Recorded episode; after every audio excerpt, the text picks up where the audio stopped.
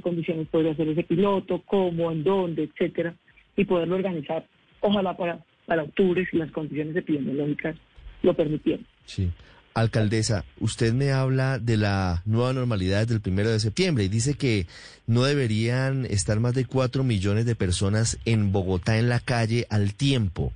¿En qué modelo está mm. pensando? ¿En, en alternancia de sectores productivos o, o, en un modelo similar al de Medellín de cuatro días de trabajo y tres días de cuarentena estricta? ¿En qué está pensando? Estamos evaluando todas esas alternativas, porque más que pensando estamos desechando números, literalmente, echando números y modelos, tanto económicos como tecnológicos. Hoy tenemos mucha mejor información, digamos, llevamos seis meses lidiando con esta pandemia. Y a diferencia de marzo, pues no tenemos datos proyectados, tenemos datos observados. Hoy sabemos qué pasa, cuánta gente se infecta, cuando se abre, cómo, cuánta gente se dispara en infección o en fallecimiento, entonces tenemos mejor información para tratar de hacer esa estimación. No es fácil, no es fácil, pero también debo agradecer que tenemos la ayuda de los mejores académicos de Bogotá, tanto en economía como en epidemiología, para poder estimar este modelo que esperamos presentarle a la ciudad en un par de semanas.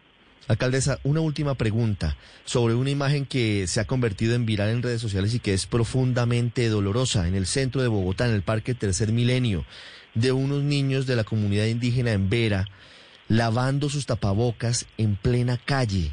¿Ya se han tomado medidas? ¿Ya el distrito los está acompañando?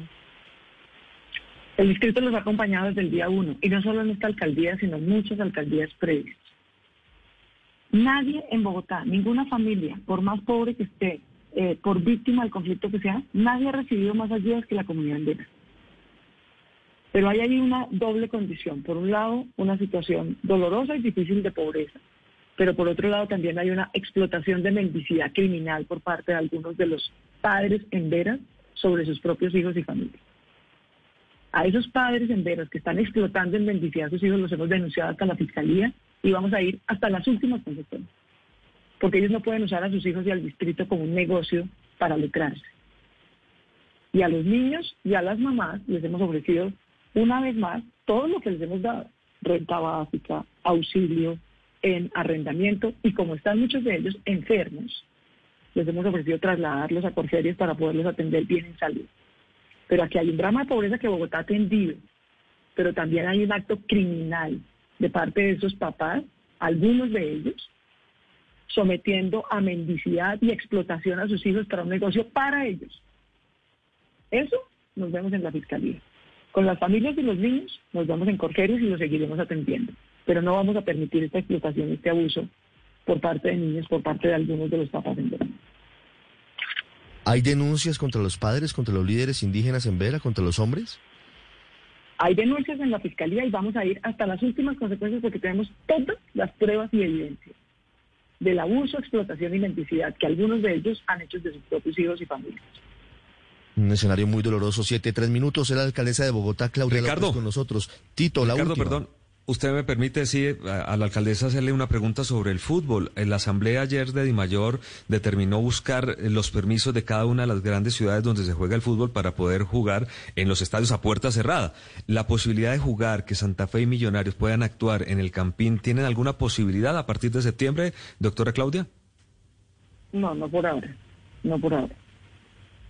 ¿Podría haber alguna fecha en el futuro, en septiembre o en octubre, para esa posibilidad? No, no lo hemos estudiado hasta ahora. Bueno, pues muy pendientes. Alcaldesa Claudia López, muchas gracias.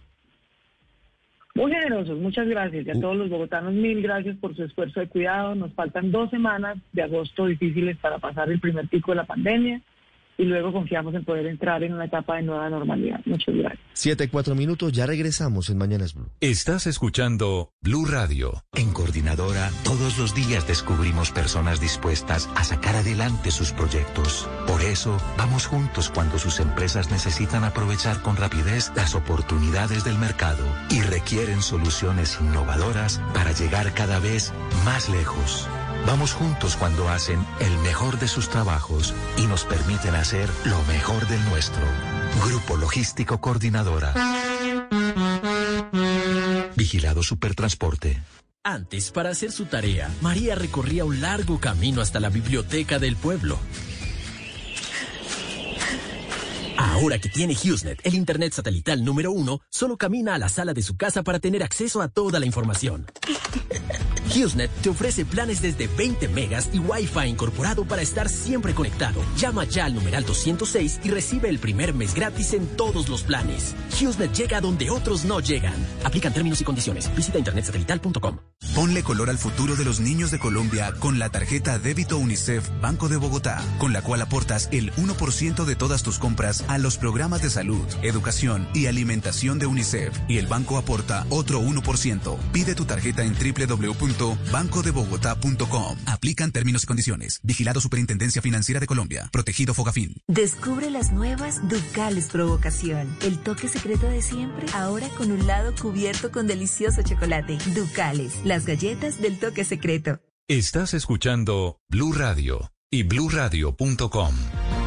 Ahora son las 7 de la mañana y 5 minutos. A las 7 y 20 estaremos aquí en Blue Radio y en Noticias Caracol analizando la encuesta de Inbamer, que muestra la fotografía de hoy en Colombia de lo que está pasando con el manejo del coronavirus, lo que está pasando con el partidor presidencial para 2022, cómo ha cambiado la opinión, si ha cambiado la opinión, frente a la medida de aseguramiento contra el expresidente Álvaro Uribe. Pero antes hablamos de las medidas de la alcaldesa Claudia López Felipe toma medidas muy importantes la alcaldesa, pero además eh, hace anuncios que son realmente pues reveladores y controvertidos, porque de plano descarta por ahora la posibilidad de cualquier reapertura de vuelos internacionales. Dice que solamente hasta octubre más o menos podría eventualmente contemplarse algún tipo de modelo de alternancia en los colegios y jardines infantiles en la ciudad. Cierra la puerta, por ejemplo, a los entrenamientos grupales de los equipos de fútbol. Eh, y las, la verdad es que las reacciones en redes sociales han sido muy críticas desde anoche cuando se anunciaron las medidas. No, pero es que, pues, eh, eh, yo no sé si usted vio anoche, Ricardo, la intervención, yo la vi completa, la intervención de la alcaldesa, y con mucha sensatez insistió mucho en que no podemos repetir los errores del pasado. Y de alguna manera yo no lo pongo en los términos de ella, que estábamos en tantos muertos y ahora vamos en tantos porque esto lo abrieron eh, muy rápidamente, etcétera, etcétera. Pero de alguna manera sí está tomando las medidas que debe tomar una ciudad como Bogotá. Es que usted lo dice todas las noches mm. en el radar de la pandemia, en Caracol Noticias. Es decir, las cifras, si bien Bogotá aparentemente por las cifras entró en una meseta, esto, pero estamos en, eh, ahí estamos, arriba todavía. Difíciles las decisiones, por supuesto. Implementarlas, algunas como las de los restaurantes, lo veo bastante complicado.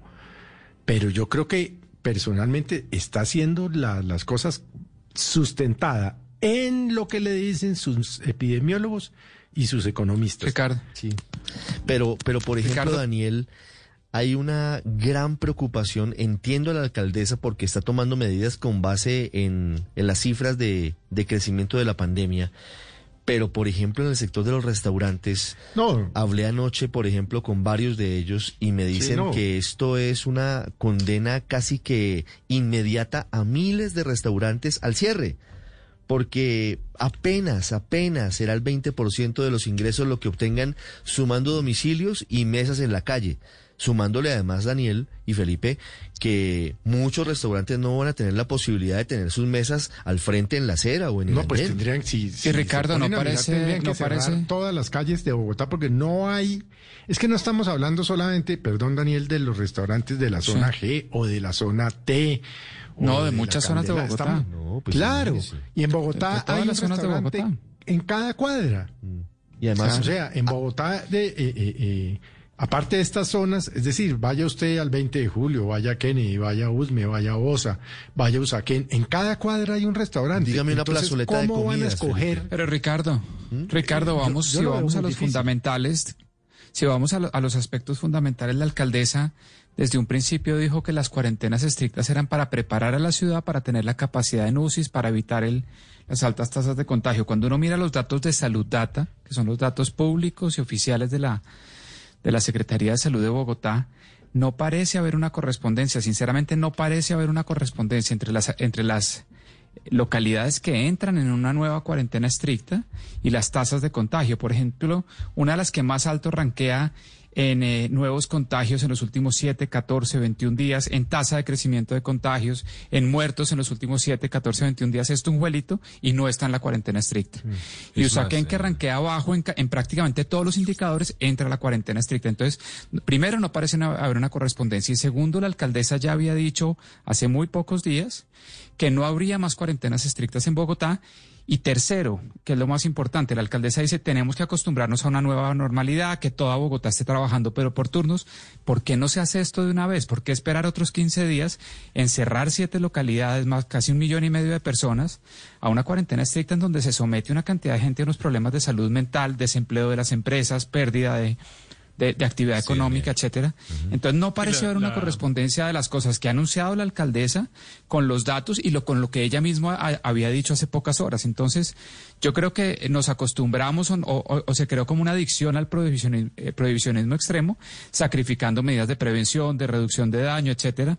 Y, parece muy extraño de parte de la alcaldesa que esta sea la, la única herramienta que, que está utilizando para, para prevenir el aumento del contagio en Bogotá. De hecho, Daniel estaba revisando cifras del INS y las 13 localidades que están punteando en semanas de muertes o indicadores de mortalidad de coronavirus en Bogotá están Kennedy, Suba, Engativá y las tres últimas están Mártires, Teusaquillo y Candelaria, que sí están mm. dentro del cierre anunciado por la alcaldesa. Sí, pero es que... Exactamente, entonces no parece haber esa correspondencia. Perdón, Héctor, un segundito, no yo miré los datos hace dos días de, de, Salud Data y no parece haber una correspondencia entre las localidades que se escogieron y, las y, y, los datos epidemiológicos en múltiples dimensiones, como decía José Carlos, o los datos de Salud Data. No hay una correspondencia. Realmente uno no entiende cómo. Si Tunjuelito ranquea alto en todo, en tasa de crecimiento, en número nuevo de contagios por 100.000 habitantes en últimos siete días, dos semanas, tres semanas, en número de muertes, en ocupación en UCIs ¿Por qué es, de, de, de, ¿En qué se basa esta escogencia de estas localidades? ¿Y por qué la alcaldesa sale hace pocas horas, hace pocos días a decir, no hay más cuarentenas estrictas? Realmente el modelo que necesita Bogotá es un modelo de, alternancia por turnos, por sectores económicos, etcétera. Y vuelve, y, vuelve y cierra una cantidad de la mitad de Bogotá. Seguramente se precipitó siendo tan categórica en el hecho de descartar eh, nuevas cuarentenas, pero además de eso hay que pensar, Héctor, que puede tener en cuenta otros factores distintos y adicionales, no distintos, adicionales a la velocidad de contagio para tomar las decisiones que ha tomado en las últimas horas. Es que estamos en la mitad de un incendio y pues el incendio no se apaga ni se amaina y entonces pues hay que ir tomando medidas. Claro, uno podría suponer que el incendio se iba a apagar un poco antes de lo que ha ocurrido, pero no ha ocurrido. Entonces, pues claro que hay que volver a tomar medidas, porque si no, pues ahí sí que habría un caso de negligencia inaceptable. Eso lo primero, pero lo segundo es que yo sí creo que deberíamos hablar esto con la verdad. En esta, en este tema de la, de las cuarentenas, nos hemos dicho muchas mentiras y las repetimos permanentemente. En Colombia no hay cuarentena estricta desde el 27 de abril. Eh, desde el 27 de abril, mayo, junio, julio, agosto, hace casi cuatro meses no hay cuarentena estricta, hace casi cuatro meses hay 46 excepciones en un decreto del gobierno nacional que ninguno cambia con las decisiones del gobierno local. Todo el mundo va a seguir funcionando más o menos igual que como venía funcionando. Quizá algunos no van a poder salir a hacer ejercicio una hora o media hora, pero las actividades económicas que están autorizadas van a seguir autorizadas en las mismas en las mismas condiciones, entre otras cosas porque para decirnos la verdad, en estas circunstancias cada uno de nosotros estamos haciendo lo que queremos y creemos. aquí nadie está preguntando, aquí nadie está cogiendo, cierran lo que se había abierto. Aquí, Aquí nadie está cogiendo ninguno de los múltiples decretos y resoluciones que expide el gobierno nacional, las alcaldías, los ministerios. Nadie ha visto esos decretos. Cada cual está haciendo lo que cree que tiene que hacer para cuidarse. Esa es la verdad verdadera. El resto son un poco de mitos y de críticas innecesarias y de críticas innecesarias para las acciones de los gobernantes que la verdad como en el resto del mundo no saben qué hacer coja usted, entre usted, a, eh, Daniel, a la página del país de España ahorita mismo. Y lo que se va a encontrar es que las pobres autoridades españolas están tratando de ver qué hacen porque están llegando otra vez a tres mil casos diarios y ahora resolvieron que había que prohibir fumar, por ejemplo, en el espacio público, porque aparentemente cuando la gente pues fuma y bota el, exhala el humo, eh, dispersa, el, dispersa el virus y prohibieron otra vez los bares. y, en Inglaterra cierra lo que se había abierto y, en volvemos a la situación de marzo 20. Y en Inglaterra ayer, ayer dijeron que el que llegara de Francia tenía que tener una cuarentena no, de, Bogotá, de, 15 yo, años. En, en este no, caso no, creo es que, que esta es una, a la alcaldesa de Bogotá, no, al, no al es que esta de es una, Londres. es que esta es una experiencia mundial. Ese es el problema. Quedarse Pero en la inquina que usted está en la inquina que, Daniel le 40 y pico tiene excepciones. en la inquina que Daniel le tiene a la alcaldesa Hombre, de Bogotá y entonces no le permite no le permite ver no le, estoy no le permite argumentos, ver el estoy poniendo espejo. datos y eso es inquina. No, no le Ah, permite ver el, perdón, no le permite ver por- el pero espejo. utilizar los datos de Daniel, salud data para cuestionar una Daniel, medida de la alcaldesa. eso- Disculpen Daniel, por eso. mire, mire, Usted me dice realmente mentiroso yo creo, como argumento de debate. Yo creo que seamos, No, yo creo que seamos constructivos. Estamos en la mitad del incendio y mi llamado es no a que cumplamos los de, los, los decretos de la alcaldesa, no, a que hagamos cada uno lo que creemos que es necesario para aportar para salir de la mejor manera de esta situación. Cada uno haga lo que crea. Si cree que Héctor, tiene que irse a un restaurante con hablar el 20 resto, personas, eh, podemos- si cree que tiene que irse a un restaurante con 20 personas para generar tres empleos, pues hágalo, está bien. Pe- eh, asuma el riesgo, listo, perfecto. Si cree que es mejor quedarse en la casa, tranquilo, esperando a que pase esta situación o a que veamos cómo la administramos, pues hágalo, haga Pues, lo que pues, crea Héctor, que sea mire, constructivo. usted comenzó su intervención, usted comenzó su intervención diga, diciendo, hablemos con la verdad, es decir, diciéndome mentiroso. ¿Es cierto o no, le pregunto, que estas cuarentenas estrictas, como dijo la alcaldesa, a menos que usted tenga mejor información que la alcaldesa sobre esta cuarentena estricta, nos retorna a marzo 20, donde básicamente hay cuatro excepciones. Salir a comprar mercado, servicios de salud básicos, salir a una droguería y punto final. Ya no pueden salir los niños a la calle una hora, los, no puede uno salir a, hacer ejercicio a la calle.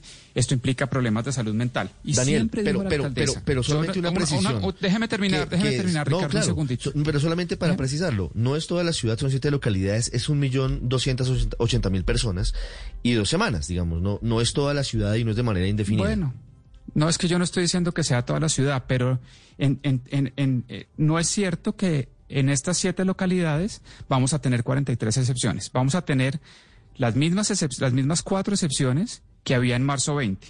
¿Para qué siempre, cuál fue el argumento que utilizó la alcaldesa siempre? para las cuarentenas estrictas, para el prohibicionismo estricto de la movilidad de los bogotanos, para que los niños no puedan salir ni siquiera al parque media hora, que uno no pueda salir a trotar o a caminar un momento, salvo con una bolsa de mercado, etcétera, etcétera, que tenía que preparar a Bogotá. A Bogotá han llegado 730 ventiladores, la gran mayoría puestos por el gobierno nacional o por el sector privado. Los, los que compró el distrito se demoraron. La ocupación en UCIs ha venido disminuyendo. Es decir, lo, ca- cambian- van cambiando los argumentos de manera permanente de por qué nos están encerrando, por qué las medidas de prohibicionismo extremo. Y si es cierto, uno siempre puede buscar un indicador por allá rebuscado para volver a encerrar a Bogotá y para volver Daniel, a medidas de la- la verdad es que- Y me preocupa eh, una tasa de desempleo, ya- con esto termino, Ricardo. Me preocupa una tasa de de desempleo de casi 23% en Bogotá. Es decir, esto también mata de hambre a las personas, genera problemas de salud mental, genera problemas de desarrollo psicosocial en los niños, que parece que no se están teniendo en cuenta. ¿Por qué no, por ejemplo, poner la excepción de que la gente en estas siete localidades pueda salir a hacer deporte? Que los niños puedan salir a caminar media hora a un parque. Los problemas de salud mental, lo ha dicho el, neuropediatra Jorge Eslava de manera reiterativa. Los problemas de salud mental que le estamos generando a los niños y a los adolescentes son enormes. Ya la gente no aguanta más, ya no aguantamos más prohibicionismo estricto. Y básicamente la alcaldesa Said dice, no, la nueva normalidad implica unos turnos, que es súper sensato, pero no, encerrémonos. La- lo que hay que hacer es esto, Las pero vamos a hacer 18 lo otro. minutos. Eso es lo que no se entiende. En medio de todo, Daniel, y para mm, incluir en el debate María Consuelo, la verdad es que en Bogotá las cifras no han disminuido. Estamos en la mitad de la meseta, como lo dice la alcaldesa. Estamos en el momento más complicado de la pandemia. Es que Ricardo, fíjese que si bien el discurso de la alcaldesa y aquí en la entrevista fue muy tajante en, seguir manifestando que la salud está primero, que nos tenemos que cuidar, eh, eh, sigue siendo muy, muy, muy claro en ese, en ese sentido. Las medidas que empieza a anunciar hablan ya de, de, compaginar la economía con el tema de la salud. O sea que empieza a verse que tampoco es tan alto y tan grande el dilema que es lo uno o lo otro. Fíjese, nos habló de pilotos de aeropuertos a partir de septiembre. Nos habló de pilotos de restaurantes al aire libre, que lo viene trabajando la Secretaría de Desarrollo. Nos habló de su opinión y de su preocupación por los, por los niños de los colegios y los jóvenes. O sea que ella claramente ve... Eh, en este semestre un piloto de educación. Entonces yo, yo creo que si bien el discurso es uno, hay que ver que también empieza a compaginar los temas de y, y, adicionalmente, ya lo había dicho la semana pasada, en la mesa de decisiones se están sentando no solo epidemiólogos, sino también economistas. Yo celebro eso. No, sin, sin duda, sin duda, Aurelio, la alcaldesa está preocupada y está teniendo muy en cuenta variables distintas al tema exclusivo de la epidemiología o de la salud. Ella está muy preocupada por el índice de desempleo en la ciudad también y de hecho por eso empiezan a pensar en los pilotos. Nos dice, estoy muy preocupada por los niños y los jóvenes. En este momento no es posible, pero en octubre podríamos ya mirar algún tipo de modelos de alternancia. Sí, claro, Ricardo. Yo voy a reiterarme en mi teoría de la piñata, que no fue muy popular hace pocos días. O sea, otra vez tiramos con los ojos cerrados el batazo a ver si le damos a la piñata porque la verdad es que yo coincido en algo en lo que ha dicho Héctor Riveros. Aquí se intenta de todo, se reiteran eh, cuarentenas estrictas, cuarentenas inteligentes, cuarentenas a la mitad, cuarentenas a las tres cuartos, cuarentenas cuatro por tres. Es, es, decir, aquí ya tenemos como un menú enorme de cosas a las que recurrimos, pero la verdad es que esta pandemia todavía no baja todavía no hemos llegado a un control de él. Bogotá es un caso especial. Fíjese usted que siempre que usted, Ricardo, por las noches en el radar de la pandemia, da los datos, Bogotá arriba del 30 al 35% de los casos. Entonces, seguimos en esa circunstancia. Ahora, a mí me parece, por ejemplo, que hay localidades que quedan muy afectadas. Me preocupa especialmente el caso de Puente Aranda, donde hay una gran parte de nuestra industria y vuelve otra vez a una cuarentena estricta. Pero por el otro lado, también cuando usted mira esas eh, localidades y mira las gráficas, usted encuentra que son las localidades donde hay más rata de contagio, más, más, más, por, más, más RT, como se dice ahora, cada, más, más contagiados por cada activo. Y yo creo que tiene que ver con un elemento que, puede contribuir un poco, y es la movilidad. Si usted mira Candelaria, si usted mira Chapinero, si usted mira Puente Aranda, son las localidades a donde más va gente a trabajar, a laborar, y allí se produce todo ese fenómeno de multiplicación de, eh, posterior. Entonces, claro, aquí hay mil razones, pero la verdad, Ricardo, es que esto no lo estamos superando todavía. Yo estoy en Chapinero y a mí me da durísimo. Ya llevo aquí en estricta yo no sé ni cuántos años, pero es la verdad. Hoy estamos en una circunstancia en la que si se sueltan las amarras, pues puede generarse una situación de crisis en salud realmente inimaginada. Es una desgracia lo que nos cayó, pero en medio de eso, con la teoría de la piñata, viendo a ver cómo le damos para que el desastre no sea mayor. 7.23 minutos. Ricardo. La verdad es que, Álvaro, hay varias cosas que en medio de todo, por supuesto que no tienen contentos a unos sectores y evidentemente así sucede. Pero lo que hablamos, por ejemplo, de los restaurantes es muy serio. También hay quejas de las aerolíneas y quejas de los eh, integrantes del sector aeronáutico, porque el gobierno, y se lo decía la alcaldesa, ella se molestaba un poco, pero el gobierno en teoría habilitó desde el primero de septiembre los vuelos internacionales. Y en Bogotá por ahora, en septiembre, no regresan los vuelos internacionales. Sí, Ricardo, pero tenemos que hacer un diagnóstico correcto porque si no, de verdad quedamos en la, piñata totalmente a ciegas. Y si hay hechos que podemos mirar hacia atrás, lo que pasa es que estamos haciendo negacionismo. Colombia iba bien porque cerró pronto. Como iba bien, entonces abrió con las excepciones, que es abrir, abrir rápido, y llegamos a donde llegamos. A donde estamos en una situación bastante mala en términos de velocidad y número de contagios. Como se había hecho las cosas bien al principio, pues no hemos tenido problemas hospitalarios, que es lo que salva vidas, a diferencia de Italia, por ejemplo. María Consuelo dice, pero ahora sí están aceptando que hay que abrir algunas partes de la economía. No, están abiertas hace rato, pero es que la gran diferencia, la bobadita, es que antes no habíamos pasado el pico. En todas partes del mundo se ha visto que la única manera de controlar la, controlar la pandemia, sobre todo cuando es acelerada, es con cierres. Y que hay que pasar el pico antes de abrir, porque si se abre antes, pasa a lo de Estados Unidos, que es un poco lo que nos ha pasado y no queremos aceptar, que es con la Eh. salud regular y la economía regular, gracias. Va a salir el dato de crecimiento económico en unas horas. Vamos a ver. Si con esa apertura acelerada que se hizo desde hace meses hubiéramos logrado que la economía estuviera andando bien, dice uno, bueno, estos muertes y este tema se justifica. Pero estamos quedando en la verdad es que por abrir muy rápido nos tocó volver a cerrar y no por los cierres, sino por antes la economía iba mal, por una realidad que no queremos aceptar. Se ha abierto la, la oferta, las empresas están produciendo, pero la demanda no se ha abierto porque la demanda no se abre por decreto, la demanda se abre por confianza. Y con estas cifras es importa- imposible tener confianza. Yo tengo más miedo hoy de ir al mercado de lo que lo tenía hace cuatro meses.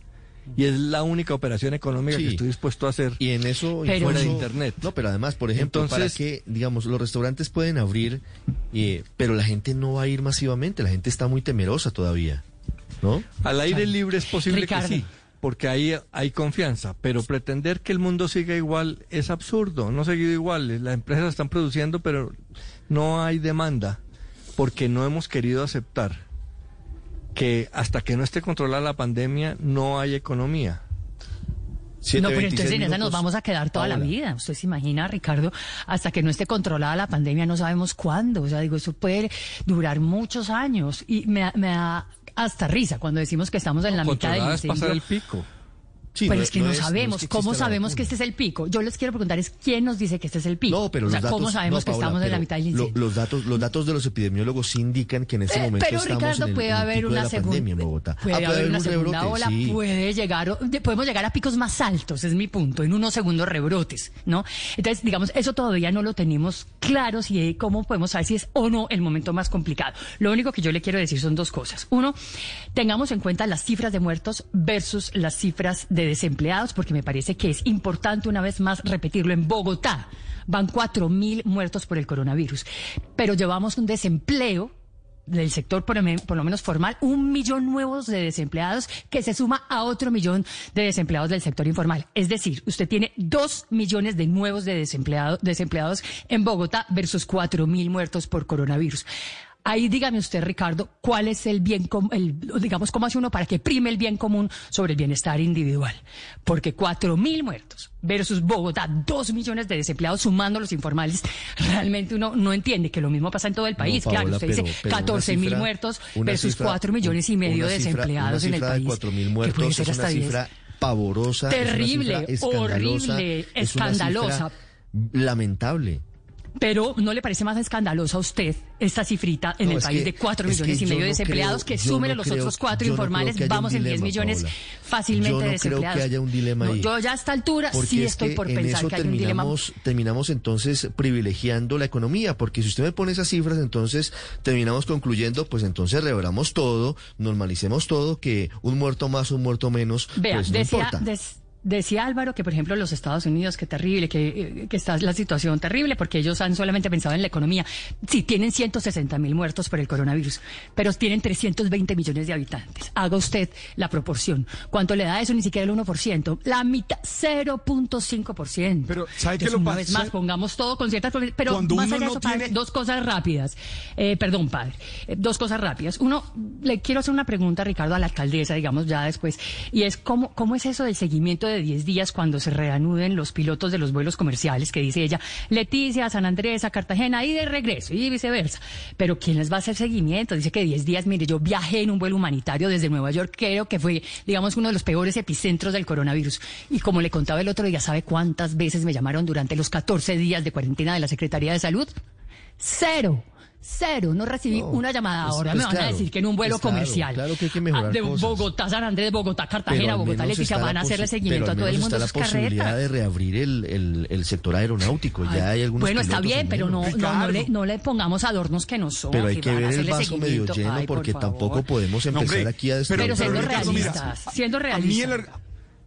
A mí el argumento Padre. de números no me gusta porque cuando la familia, los, los cuatro mil muertos forman, uno de ellos forma parte de mi familia, seguramente yo diría otra cosa, ¿verdad? A mí ese argumento pragmático de números no, no me gusta. Yo creo que la alcaldesa está intentando cuidarnos, está intentando plantear medidas de cuidarnos. Yo creo que es el momento de apoyar. Yo sigo pensando que no hemos pasado el pico, no hemos vencido eh, la, la pandemia y tenemos que seguir cuidándonos. Entonces, yo sé que algunos quieren que se abra plenamente la ciudad y que todo el mundo pueda vivir como antes de la pandemia, pero no se puede. Es decir, las cifras siguen creciendo. Es que no las hemos podido controlar de manera exacta. Entonces, hay que hacer los esfuerzos y hay que ir por las orillitas, como decían las, mi abuela, como decía mi abuela, por la orilla hay que ir y hay que cuidarnos. Yo apoyo realmente las medidas. Las 7 de la mañana, 30 minutos en segundos. En Mañanas Blue, el análisis de la encuesta de Inbamer para Noticias Caracol y Blue Radio con lo que hoy ocurre en Colombia. La medición de lo que ocurre en la opinión frente a la captura, detención domiciliaria del expresidente Álvaro Uribe. Cómo empiezan a calentarse los motores de cara a las elecciones presidenciales del 2022 y cómo califican los colombianos la gestión del presidente Iván Duque y de sus alcaldes frente al manejo del coronavirus.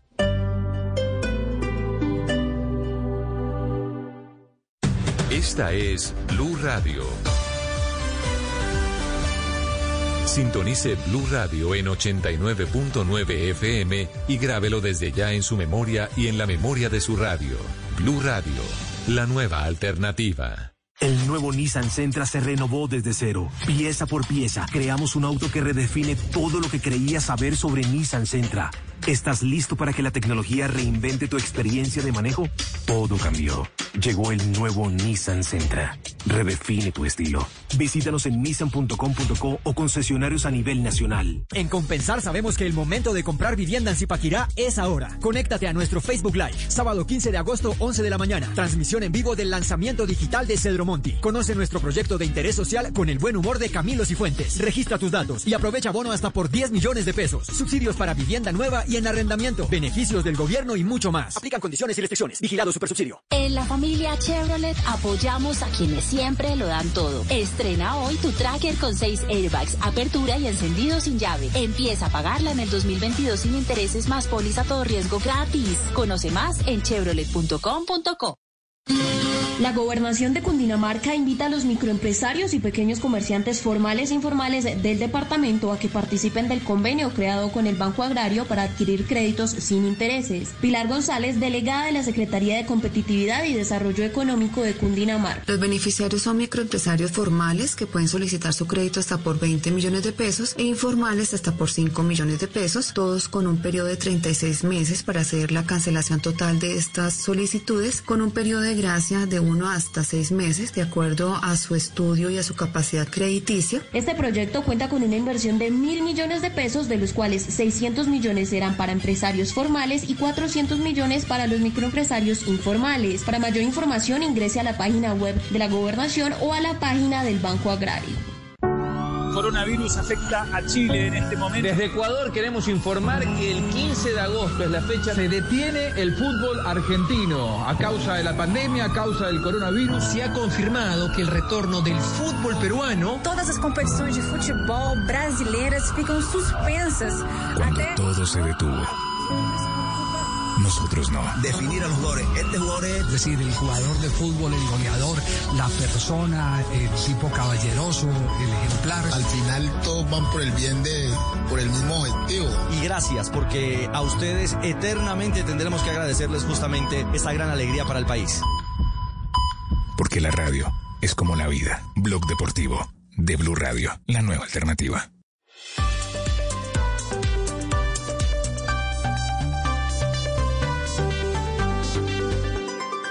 Estás escuchando Blue Radio y bluradio.com. Esta es la foto del país hoy. la que hace la encuesta Inbamer para Noticias Caracol y para Blue Radio. Por eso vamos a analizarla, vamos a leerla. Nos acompaña hoy aquí en eh, Mañanas Blue don Juan Roberto Vargas, director de Noticias Caracol. Hola Juan Roberto, buenos días. Don Ricardo, muy buenos días a usted y a todos los oyentes y compañeros de Mañanas. Martín Orozco, director de Inbamer, está con nosotros también desde la ciudad de Medellín. Hola Martín, buenos días. Ricardo, buenos días, ¿cómo está? Esta encuesta tiene varias particularidades. Una de ellas es que prácticamente tiene un antes y un después. Tiene un parteaguas que es el momento en el que la Corte Suprema de Justicia dicta medida de aseguramiento contra el expresidente Álvaro Uribe. ¿Cómo fue la metodología de esta encuesta, Martín? Sí, Ricardo, pues por, por época de pandemia, esta es una, una encuesta obviamente telefónica. Eh, hicimos 1.008 encuestas a nivel nacional. Es una encuesta que incluye todo el territorio nacional, tanto urbano como rural, capitales, no capitales. Encuestamos personas en más de 200 municipios de Colombia, en 20 capitales. Y digamos que es una muestra muy completa que nos va a dar la radiografía del país entre un año y el otro, que ese era el objetivo del estudio. Pero justo terminando el trabajo de campo, Ricardo, como usted bien menciona, ocurre lo del caso Uribe, entonces decidimos hacer también una comparación posterior para ver qué opiniones cambiaban antes del caso Uribe y después del caso Uribe. Es que Juan Roberto, en últimas, eh, había que medir exactamente cómo estaba el clima de opinión luego de un hecho tan importante. Claro, Ricardo. Mire, para acotar un poco a lo que dice Martina, aquí hay un elemento que, que incluso con Martín, con usted, con Néstor, con todo el equipo eh, editorial de, Noticias Caracol y Blue, eh, hicimos el siguiente razonamiento y es, usted no puede mostrar una fotografía sin tal vez el hecho más importante de los últimos tiempos en Colombia, que sacudió la política y la justicia, con el personaje más importante de la política. Por eso decidimos, como lo dice Martín, hacer esa nueva foto, tomar esa nueva foto y, y, yo creo que es tal vez lo más importante de esta encuesta, que se mide antes y después de la decisión que tomó la Corte contra el expresidente Uribe. 7.36 minutos, saludamos a los amigos de Noticias Caracol que hasta ahora se suman con nosotros aquí en Mañanas Blue a la lectura de esta encuesta, de la foto actual del momento que vive el país. Desde anoche la ha venido revelando usted, Juan Roberto, en Noticias Caracol. Y si les parece, comenzamos, Martín Orozco, director de Inbamer desde Medellín, con lo que significa el hecho que hace que esta encuesta sea particular porque hay dos momentos, lo que ocurre antes de la detención domiciliaria del expresidente Álvaro Uribe y lo que viene después de la detención domiciliaria del expresidente Álvaro Uribe. En total fueron 1008 encuestas. Martín, ¿qué opina la gente? ¿Qué opina frente a la detención domiciliaria del expresidente Uribe? Eh, Ricardo, e, es un tema que hay que analizar un poco a fondo con varios resultados de la misma encuesta, mm. pero empezando con una pregunta que era directamente sobre el tema y es si la Corte Suprema de Justicia, al, haber al haberle ordenado detención domiciliaria al expresidente, si los encuestados estaban de acuerdo o en desacuerdo con la decisión que tomó la Corte Suprema de Justicia. Ahí tuvimos el siguiente resultado, de acuerdo el 53%, en desacuerdo el 41.4% y no sabe, no responde el 5.6%. Juan Roberto, esto muestra que el país está de alguna manera dividido frente a la determinación de la Corte, aunque hay una mayor cantidad de personas encuestadas de colombianos que apoyan la determinación de la Sala de Instrucción de la Corte Suprema de Justicia. Tal vez, eh, Ricardo, oyentes y televidentes de Noticias Caracol, esa puede ser una de las principales conclusiones, que la decisión de la Corte y el resultado que arroja la encuesta que tomó Inbamer demuestra la polarización que sigue intacta. Hay una mitad del país que no quiere al expresidente Uribe y hay otra mitad que lo quiere. Eh, claro, hay que hacer la salvedad de que hay un número mayor de personas, de las consultadas, que dice que eh, está de acuerdo con la decisión que tomó la sala de instrucción de la Corte de ordenar la detención domiciliaria del exmandatario. Pero si uno se atiene a los resultados generales de la encuesta sobre opinión y sobre lo que dicen antes y después de la decisión sobre, por ejemplo, la aprobación del presidente, sobre lo que dicen de la aprobación de algunos personajes de la vida política, se queda eh, plasmada esa polarización que de la que tanto hemos hablado y de que tanto hemos padecido. Martín, ¿qué pasó con la favorabilidad o la desfavorabilidad del expresidente Uribe antes y después de la medida de aseguramiento? Eh, eh, eh, justo eso les iba a comentar, dado, dado lo que decía Juan Roberto, y es que el 53% apoya la decisión de la Corte y Uribe, después de la decisión, tiene una imagen favorable del 47%. Es decir, que, que como menciona pues muy bien Juan Roberto, el país está dividido en dos, digamos los que los que quieren a Uribe y el resto de, de la población eh, se podría decir que está más de acuerdo con las decisiones de la Corte. Y antes de la medida de aseguramiento de la Corte, el expresidente Uribe tenía una imagen favorable del 45,5% y un desfavorable del 50,9%. Luego de la decisión de la Corte, Juan Sí. Roberto, aumenta el favorable, como dice Martín, al 47,2% y tiene un desfavorable del 50,1%. Mm, Decíamos con María Consuelo ayer, María Consuelo Araujo, panelista de Mañanas Blue, y que va a estar con nosotros en el análisis este fin de semana, que se mantiene intacta. Es decir, la, la, la, la imagen favorable o desfavorable, la favorabilidad de- o desfavorabilidad del expresidente se mantiene intacta. Cambia tal vez si acaso por un punto. como usted lo dice, el, el apasionamiento con que la gente eh, respalda eh, al presidente Uribe, más allá de la decisión de la Cierto. Corte, sigue como siempre, como por lo menos en las últimas contiendas electorales. Y eso pues llama mucho la atención, porque si bien uno dice el 53% está de acuerdo con la Corte, pues hay 21 millones de personas que no. Y eso es muchas, mucha gente en el país también. Aurelio. Sí, Ricardo, eh, claro, muy interesante todo lo que estamos viendo alrededor de lo que produjo en la opinión la decisión de la Corte Suprema de Justicia y es importante hacer la medición. Pero no se puede partir de ahí para decir que la decisión fue justa o no justa, ¿no? Precisamente en este tipo de cosas es donde el estado de opinión no puede funcionar. Eh, y pues yo también tengo alguna reserva, Ricardo, frente a que eso manifieste la simpatía o la antipatía frente al presidente Álvaro Uribe.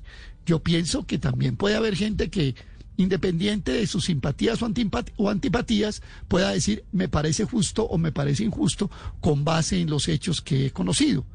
Ahora, todo el mundo para opinar allí conoce todos los hechos, pues yo tendría realmente mis dudas frente a que con el, base en el 100% del conocimiento la gente pueda juzgar realmente lo que allí decidió la sala de instrucción eh, de la Corte Suprema de Justicia. Sí, sobre, sobre la imagen de las instituciones, Martín, y ya voy a preguntarle por la forma en la que ven los colombianos al presidente Iván Duque antes y después de la decisión de la medida de aseguramiento de la Corte Suprema.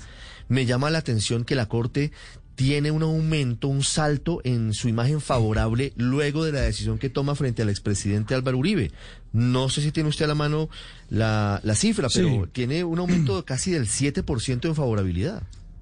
Sí, antes del caso Uribe, es decir, en, las fechas del 30 de julio al 4 de agosto, tenía una imagen favorable de la Corte Suprema de Justicia de 44.2% y una imagen desfavorable de 46.8%. Después del caso Uribe, es decir, en la medición que hicimos 10 y 11 de agosto, la Corte Suprema aumenta de 44 a 51.1% su imagen favorable y su imagen desfavorable queda en 42.6%. Al presidente Iván Duque Martín le resulta rentable políticamente la defensa que hizo del expresidente Uribe, ¿no? Pues lo primero, Ricardo, y tal vez mencionar que año contra año, que, que también es una cifra importante analizar en la medición, el presidente mejora 11 puntos. En, digamos, en, en la misma época del 2019 estaban 37% de aprobación y sube a 48.2%. Y luego del caso Uribe sube a 52.6%.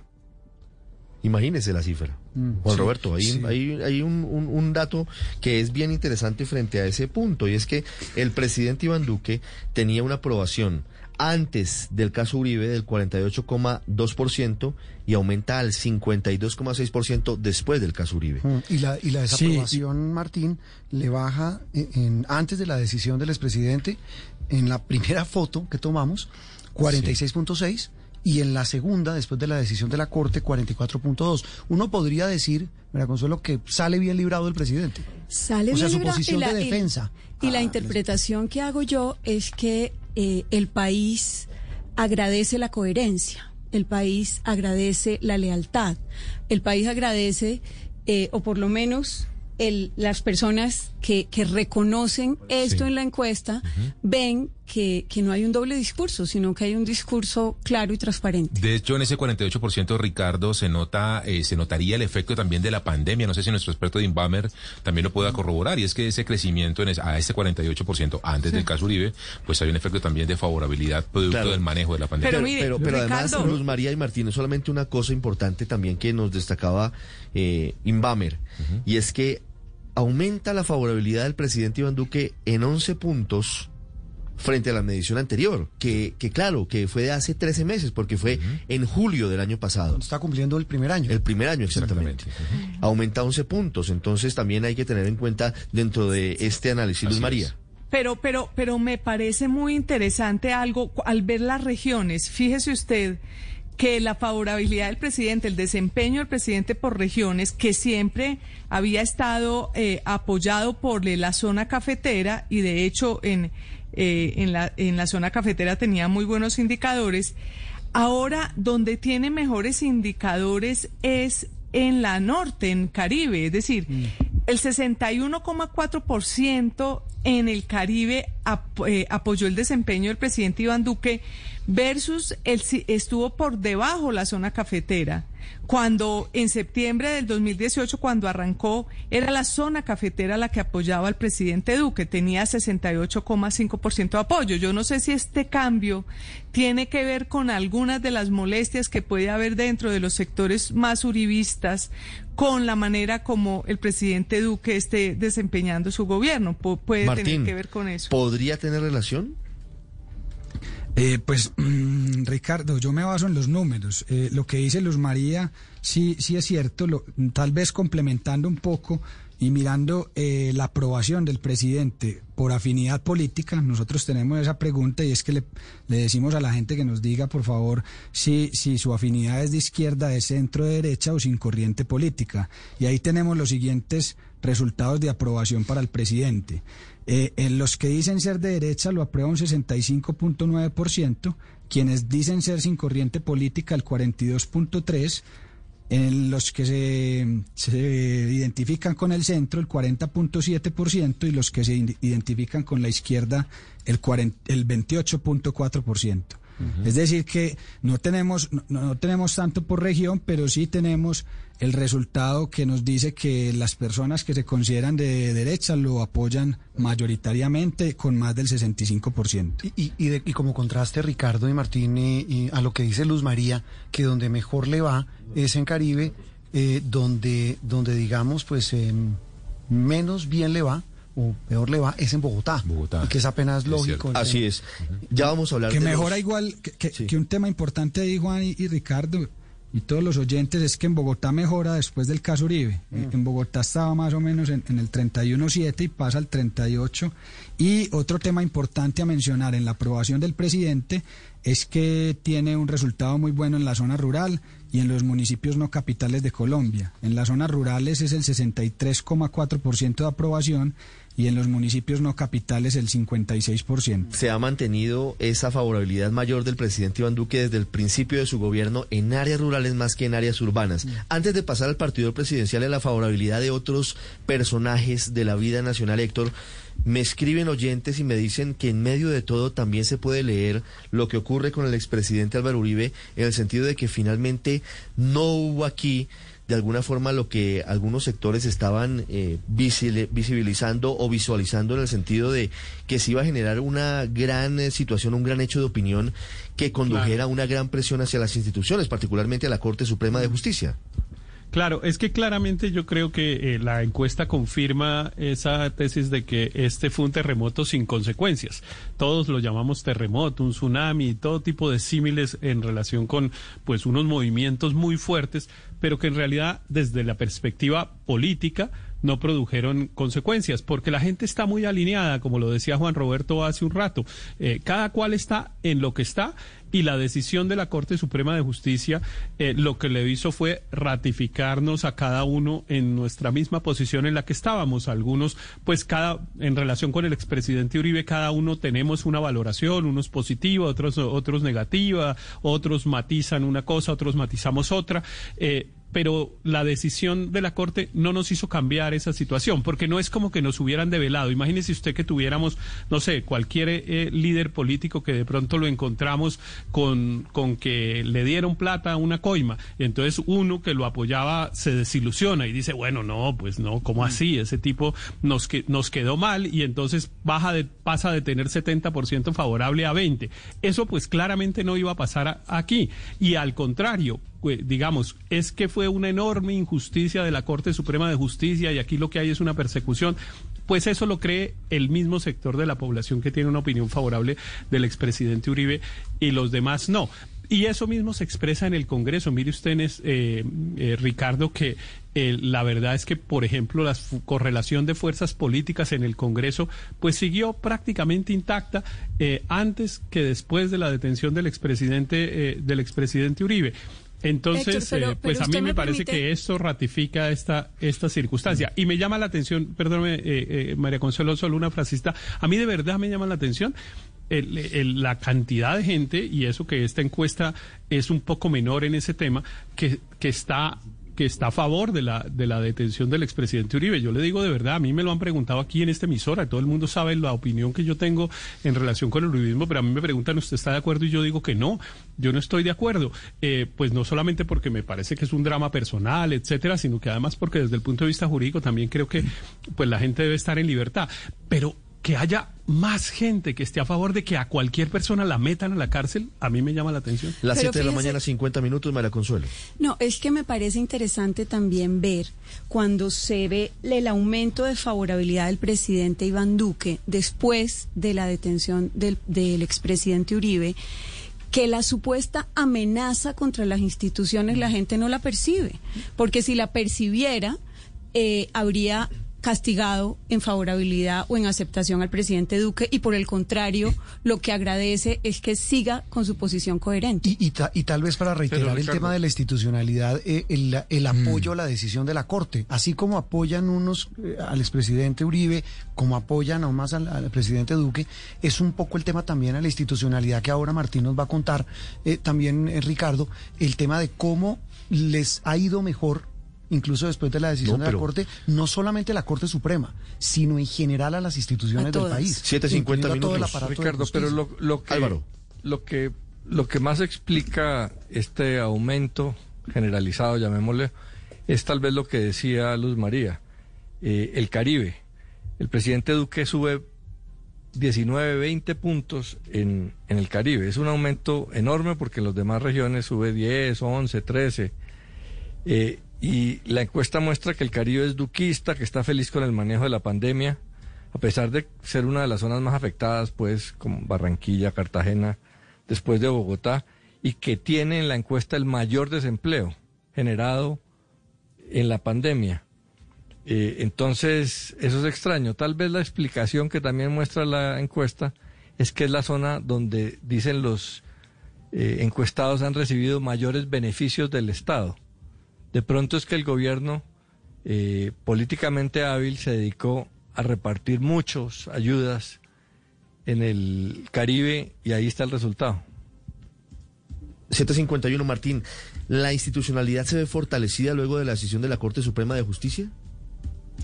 Luego y antes. Eh, vuelvo y le, y le reitero, Ricardo, todas las instituciones en general mejoran, en general, de un año contra otro, y mejoran un poco más eh, después del caso Uribe. es decir, que la institucionalidad se viene fortaleciendo, no solo después del caso Uribe, sino desde hace un año. Y hay otro dato que no es menor, Ricardo, y es que a hoy, o a la semana pasada, que, que es esta medición de Inbamer, el presidente Iván Duque tiene la misma, prácticamente la misma favorabilidad con la que arrancó su gobierno en septiembre del 2018 cuando se hizo ah, la medición. Ya vamos a hablar de eso y ya vamos a hablar también del manejo de la pandemia, que es eh, sin duda también un elemento a tener en cuenta para saber de qué manera perciben los ciudadanos al presidente y a los alcaldes alcaldes de las principales ciudades. Ya regresamos, 7.53 minutos en Mañanas Blue. Estás escuchando Blue Radio. Superintendencia de Industria y Comercio presenta en Blue Radio el Premio Nacional al Inventor Colombiano. Con el premio se busca incentivar la creatividad de los inventores colombianos que con la aplicación de sus conocimientos técnicos, científicos e intelectuales mejoran la calidad de vida de los ciudadanos y hacen una importante contribución al desarrollo tecnológico y económico del país, como es el caso del ganador de la categoría Investigación de 2019, Jimmy Santamaría Tapiero, de la ciudad de Villavicencio, con el invento Ungüento para el cuidado de cualquier tipo de quemaduras y heridas, que reduce el dolor y genera una recuperación más rápida, disminuyendo además los costos del sistema de salud. Tienen hasta el 15 de septiembre para inscribirse y contribuir al desarrollo tecnológico y económico del país. Serendipia, hallazgo que se realiza de forma accidental, como sucedió con la penicilina, el horno microondas y otros inventos. Con serendipia o sin serendipia, todo invento requiere un monumental esfuerzo. Por eso, ha llegado la hora de reconocerlo. Llegó el décimo Premio Nacional al Inventor Colombiano.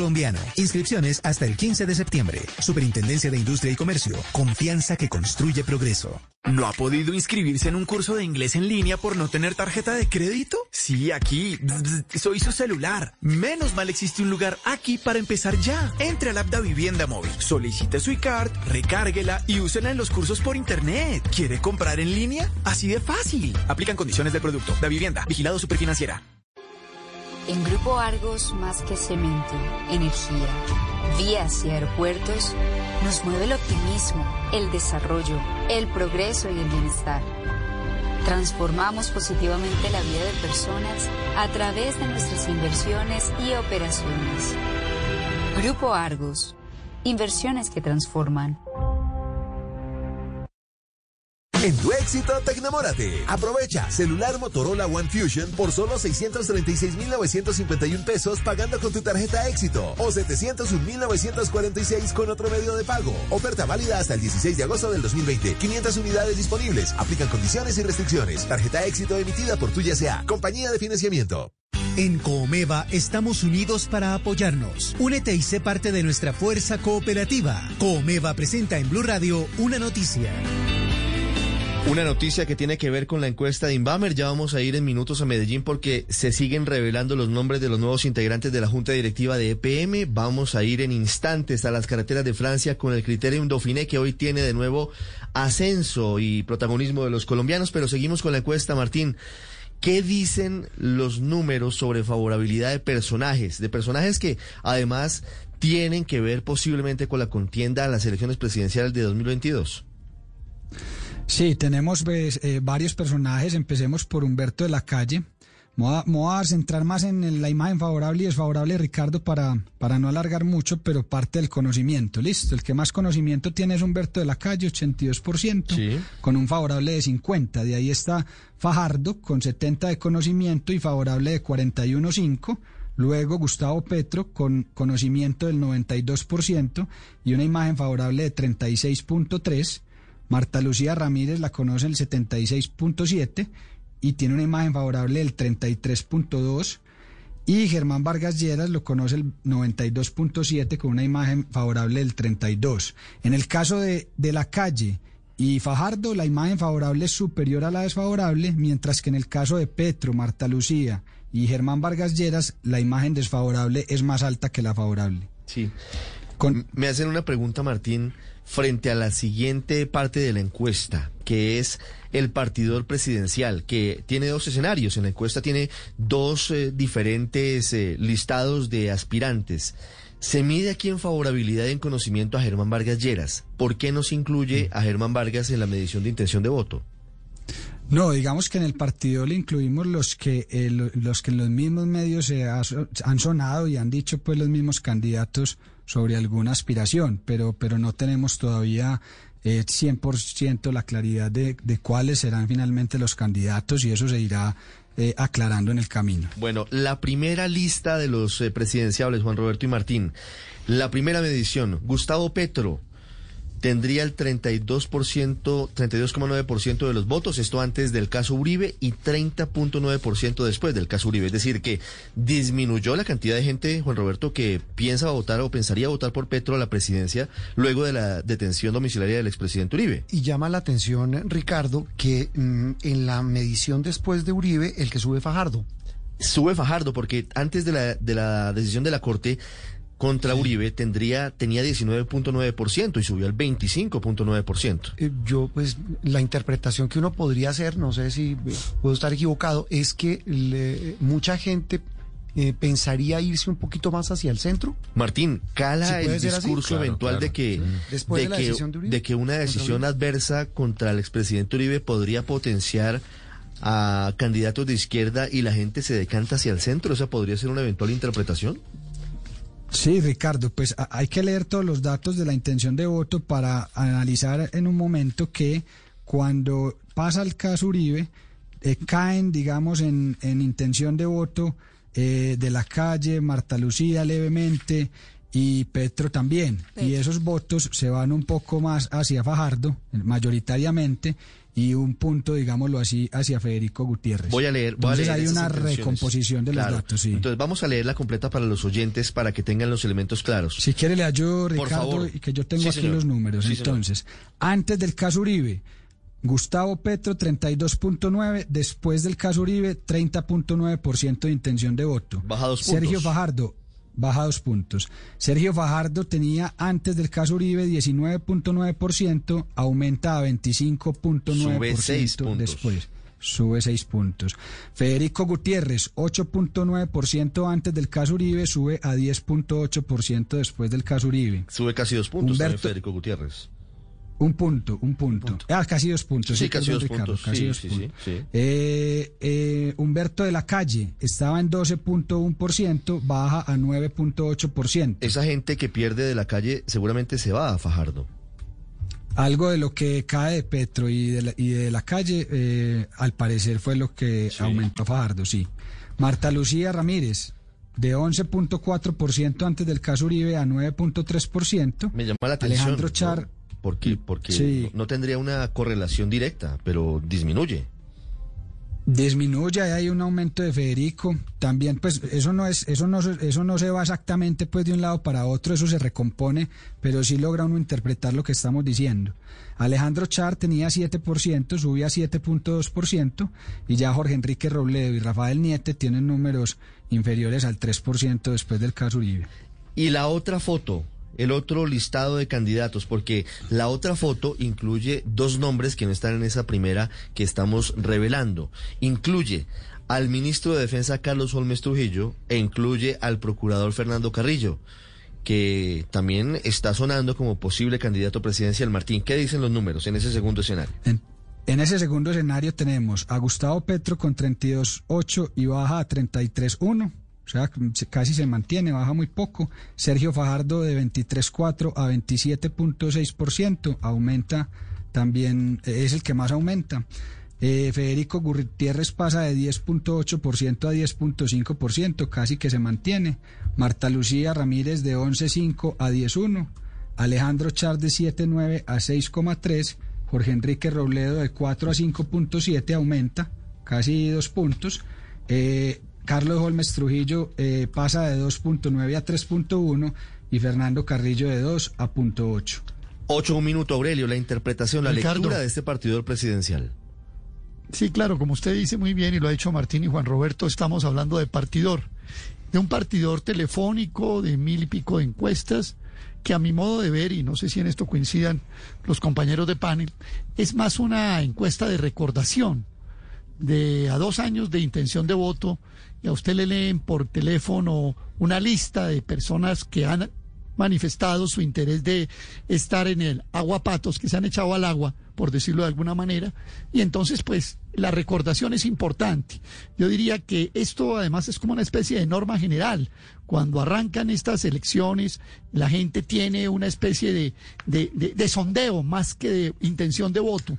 Usted recuerda que hace dos años, o sea, dos años antes de las elecciones en las que ganó Iván Duque, Iván Duque tenía el 5% y prácticamente Germán Vargas Lleras tenía arriba del 30%. Yo no sé si aquí se cumplirá también esa especie de mala suerte o, de, o de- del síndrome del que comienza ganando, que al final no termina haciéndolo.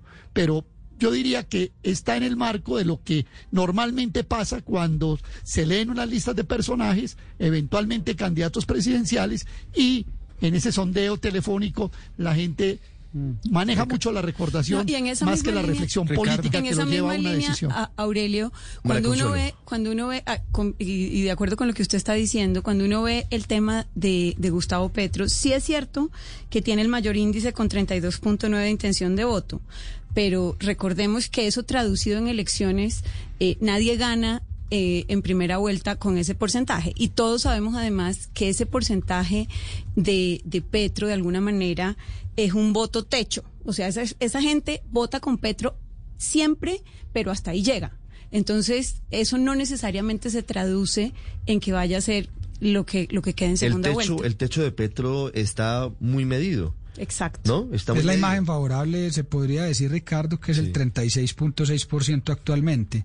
Y complementando el comentario de Aurelio, que tiene mucho de razón, pues la base de conocimiento es la base para que cualquier candidato pueda empezar a recoger votos. Eh, digamos que en el caso de Fajardo, en el caso de Fajardo y Petro, esa base es alta. Entonces, en esas dos cifras, eh, digamos que sí se nota un poco más las preferencias porque ya el conocimiento Claro, es bastante alto. Pero fíjese además, Juan Roberto, que ocurre algo y es que, Sí. curiosamente, Alejandro Char Y Federico Gutiérrez, que pensábamos que ya tenían de alguna forma un nivel de reconocimiento nacional, todavía no lo tienen. Son todavía muy focalizados y eso se mide de alguna manera en la encuesta. Ayer analizando la encuesta con Martín y con María Consuelo y con Alberto Medina, el subdirector de noticias, veíamos eso, Martín, que en el caso de Federico Gutiérrez, eh, que acabó de salir hace que seis meses de la, de la alcaldía, y de Ale Char, que salió hace también lo mismo de la de Barranquilla, pues eh, bajó notablemente su nivel de recordación, que eso puede darle la razón un poco al argumento de Aurelio, de que a la gente le preguntan y la gente habla más de, de quién se acuerda De que de quién no, claro. más que de intención de voto, podría creerlo uno, porque además, eh, si uno ve después de la decisión de Uribe, que Federico Gutiérrez empezó a aparecer más, empieza a subir su nivel de reconocimiento, que eso me parece clave. Ocho o cinco Sí, minutos. de hecho, Ricardo. de hecho ahí los, las cifras son, perdón Juan Roberto, para, para decírselas son, el 53% tenía hace un año cuando era alcalde, de ahí bajó al 32,6 y después del caso Uribe pasó a 40,5. Ahí está, ahí está Daniel, ahí está la importancia de entender esta foto, esta foto de hoy a dos años, un poquito menos de las de la primera vuelta de las elecciones presidenciales en mayo de 2022. Daniel Mejía. Pero yo estoy de acuerdo con Aurelio en que es una, eh, en que es una encuesta que mide en este momento eh, visibilidad o recordación de los, de los, de las personas que están iniciando en ese partidor. Y no todos los patos que van a estar en el agua están ya en el agua y algunos que ya están probablemente se devuelven y se salen. Eh, y con respecto al tema del techo que, que hablaba María Consuelo de Petro o lo bajitos que hoy, hoy, hoy marcan eh, Federico Gutiérrez y Alex Char, eso, eso también se puede leer de otra manera y es qué espacio tienen realmente para crecer una vez se defina realmente cuál de los dos es el que va, si van en fórmula presidente, vicepresidente, ellos dos, cómo va a ser. Entonces el espacio, digamos, para crecer es muy amplio, mientras que el espacio de otros personajes que tienen amplísima recordación nacional ya está cerrado y, ese es- y ya tocaron su techo máximo, con lo cual básicamente se puede descartar que puedan, que puedan tener una opción, una opción real. Las 8 de la mañana, 6 minutos, se conocen nuevos nombres eh, para la Junta Directiva de EPM. Sandra Suárez, la exministra, la gerente de Publicaciones Semana, va a la Junta Directiva de EPM. En segundos vamos a Medellín con la ampliación de esta noticia, María Consuelo. No, a mí me parece importante destacar también la ausencia de líderes que marquen en el centro democrático. Yo creo que, que eso es muy diciente en la encuesta. En el la, que en la más derecha marca. en general, María Consuelo, Sí. no hay una persona No, pues, y en el centro democrático. El, el que más marca es el ministro de la Defensa, Carlos Holmes Trujillo. y que está di- en 2%. eh, muy bajito, pero además viene de, un- de dos ministerios sumamente visibles, como la Cancillería y el y Ministerio lleva más de de Defensa. 30 años en la vida pública, María Consuelo. Entonces, no claramente, es un recién llegado a la ahí hay pública. un, una, un indicador muy claro. 8 de la mañana, 7 minutos. Para finalizar, Martín, el manejo de la pandemia. ¿Cómo le va al presidente Duque? ¿Cómo le va a Duque frente a la alcaldesa Claudia López en esa confrontación que se ha dado? ¿Y cómo les va a los mandatarios locales? Sí, la aprobación, si aprueba desaprueba usted la forma como el presidente Iván Duque está enfrentando la contingencia del coronavirus, lo aprueba el 60.2%, lo desaprueba el 37%. En la región donde más aprobación tiene en ese campo es en el Caribe nuevamente, luego en la zona cafetera, luego centro oriental, suroccidente y por último Bogotá, que es donde más dividida está la opinión frente a eso. ¿Qué pasa en, en esa pelea mediática que se ha dado entre la alcaldesa Claudia López y el gobierno nacional? El presidente Iván Duque ha sido muy prudente, pero también ha respondido en oportunidades y lo han hecho sobre todo sus funcionarios. ¿La gente a quién le da la razón? Bueno, ¿de qué lado de la balanza está, mejor dicho, si le dan la razón al sí. presidente Iván Duque o a la alcaldesa Claudia López? Tiene la razón la alcaldesa Claudia López, dice el 53.6%, tiene la razón el presidente Iván Duque, el 28.3%, ninguno de los dos, el 5.5% y no sabe, no responde, el 12.6%. Ocho, ocho minutos, Aurelio. Pero en esa, en esa sí le fue muy mal al presidente Duque, ¿no? A eso le hemos ¿En venido cuál? siguiendo un pulso En- en- en permanente. el pulso con la En alcaldesa. esta entre... Sí, le fue mal. Pero yo creo que, Ricardo, que si ligamos... Pero sí, perdón, Martín, una pequeña cosa muy breve, disculpe, Ma- Martín. Pero si ligamos esa respuesta con la que está sobre las preferencias de las personas entre salud y economía, podemos encontrar una clave en, la correlación de esas dos preguntas y la respuesta. Definitivamente es evidente que ha habido una diferencia allí entre un gobierno nacional empujando a abrir a la economía y una alcaldesa pues tomando medidas como las que hoy precisamente comentamos. Y parece que si usted correlaciona esa contradicción entre el gobierno nacional y de Duque y las decisiones y las iniciativas de Claudia López en Bogotá y la el dilema entre economía y salud pareciera que las dos estuvieran relacionadas y creo que en eso se está como que gestando ya un juicio histórico de la opinión frente al asunto. Sí y Justo no, eso iba a Aurelio. decir yo. ah, bueno. No, porque es que hay otra pregunta que, que, que también nos da un elemento adicional y es, ¿aprueba o desaprueba usted la forma como el presidente Iván Duque está enfrentando la contingencia del coronavirus? El 60% de las personas aprueban. Entonces yo creo, y, y, lo, y lo decía... Parece es- una contradicción. ¿no? Claro, y lo decía esta mañana que de alguna manera la pelea sí la está planteando la alcaldesa, o sea, una pelea política claramente, ella se está distanciando, o sea, ella es la antiduque de Colombia, sin duda. Pero entre el dilema, yo creo que cada vez ella más empieza a hablar de los temas económicos, como lo, como lo hizo esta mañana en la entrevista en Blue. Entonces, eh, ese 60% no es despreciable, ese 60% es de alguna manera plebiscitario. Martín. Sí, no, iba a decir lo, lo que la cifra que mencionaba Aurelio y es si de qué lado la balanza, de la balanza está, si del cuidado de la salud, del cuidado del empleo y de la economía, el 73% dice del cuidado de la salud y el 17,7% dice del cuidado del empleo y, y la economía. Hay un 6,5% que dice que está en la mitad. Ahora, usted al rompe si telefónicamente le preguntan, pues usted no lo va a dudar, ¿no, Juan Roberto? Usted mire, le preguntan, ayer- usted dice, no, pues mi salud, mi familia, mi gente. Yo, yo, yo, yo decía Claro, ayer, vuelvo a lo mismo, puedo Martín. trabajar. Eh, Tal vez la frase que decíamos ayer analizando la encuesta, me da pena decirlo, eso es como cuando usted le pregunta a la gente y la llama y le dice, ¿usted quisiera en el horario prime de la televisión un programa cultural? Todo el mundo le va a decir que sí. Pero si usted no le pone pasión de gavilanes, la gente no lo ve. Sí. Es decir, es también como una especie, no de falsa moral, pero sí como de una respuesta políticamente Ay. correcta. Y además lo digo con algo. Si la salud fuera tan importante, la gente no saldría. La conexión política. Sí. De dientes para afuera, porque a veces somos indisciplinados. No, y una cosa es el discurso y otra cosa son las decisiones. O sea, el piloto de restaurantes, el aeropuerto, todas esas cosas son para, para reactivar. Las la 8 de la mañana, 11 minutos, Martín, para finalizar. ¿Cómo les va a los alcaldes de las principales regiones de Colombia frente al manejo de la pandemia? Sí, al ser esta una muestra nacional, Ricardo, hay que explicar que esa pregunta se hace en general de los alcaldes de su municipio, es decir, donde la persona que estemos encuestando vive, mm, habla sobre el alcalde de su municipio y digamos que esa cifra es la que procesamos en el total de las No hay regiones. nombres, ¿no? la Es decir, no- no, no hay nombres. porque porque son 200 municipios y, la, y, ca- y el número de encuestas por municipio es pequeño como para uno evaluar a un alcalde. La, la única que quedaría, digamos, evaluada es Bogotá. Y la pregunta textual es, ¿usted se siente tranquilo o intranquilo con el manejo que el alcalde de su ciudad le está dando a la contingencia del coronavirus?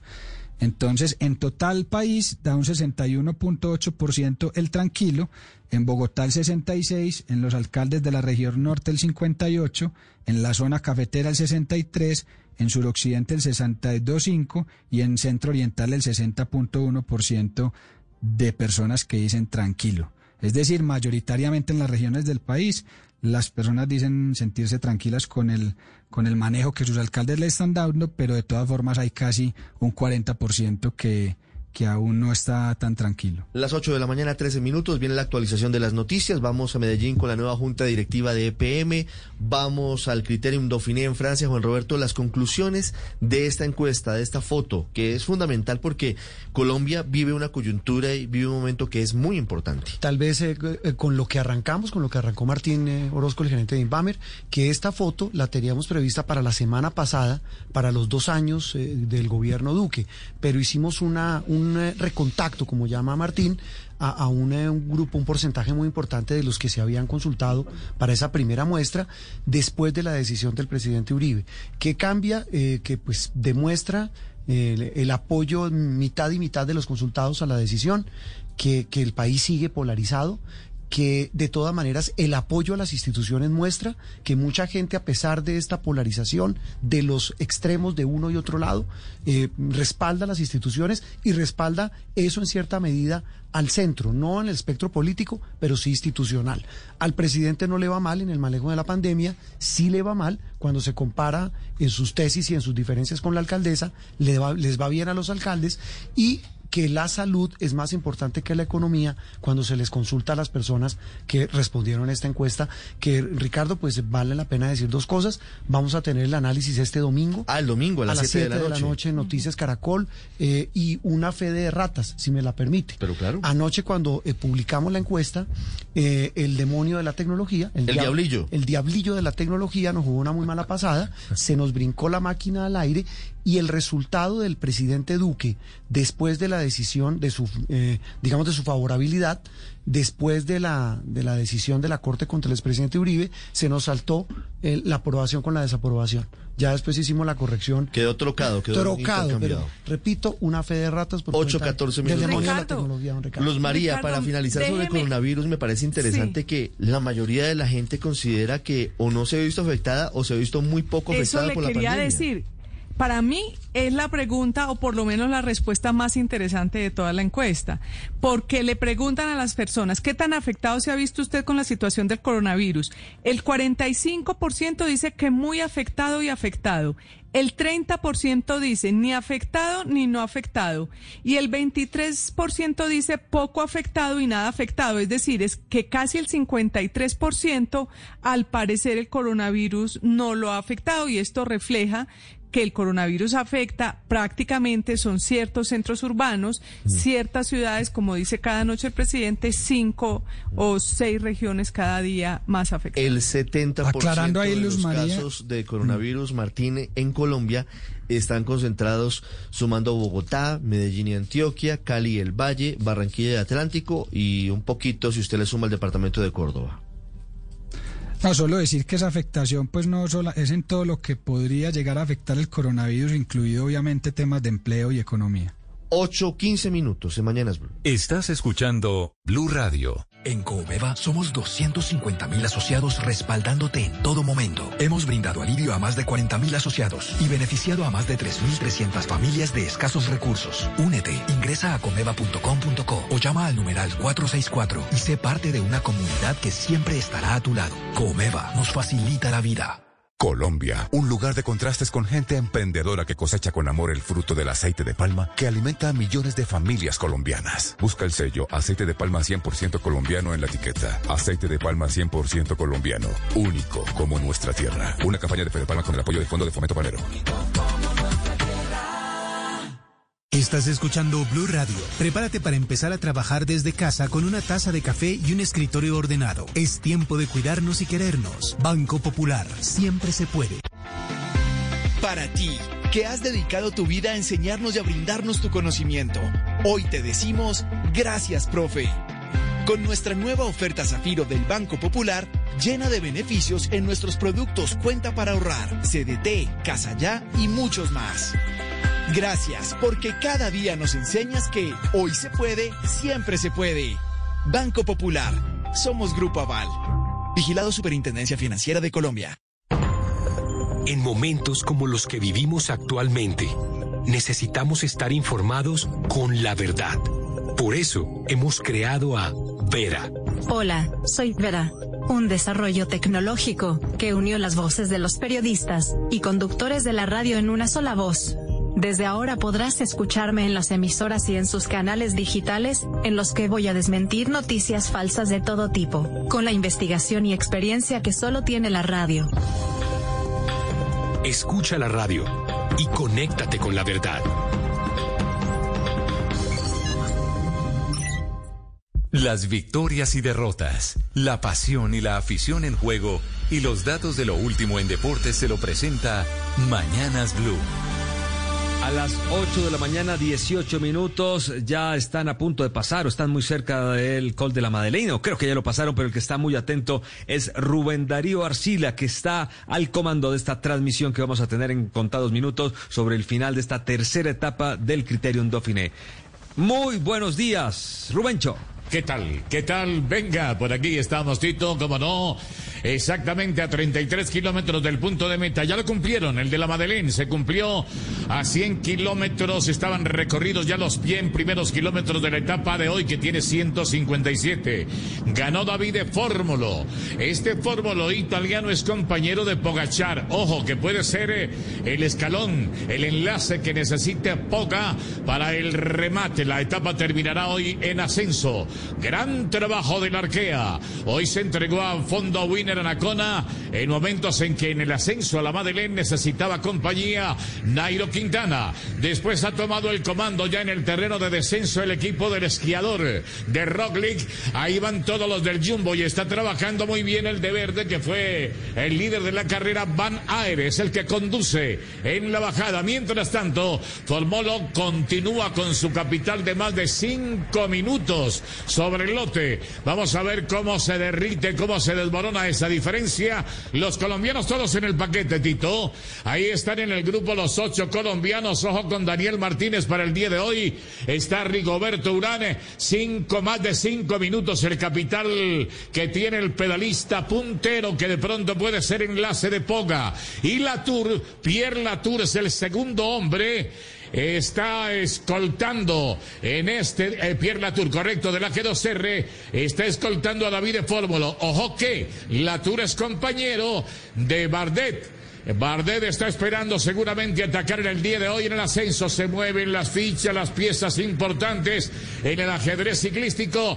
Y Formolo es el solitario puntero de la etapa a 30 kilómetros de la raya de sentencia con final en alto, Tito.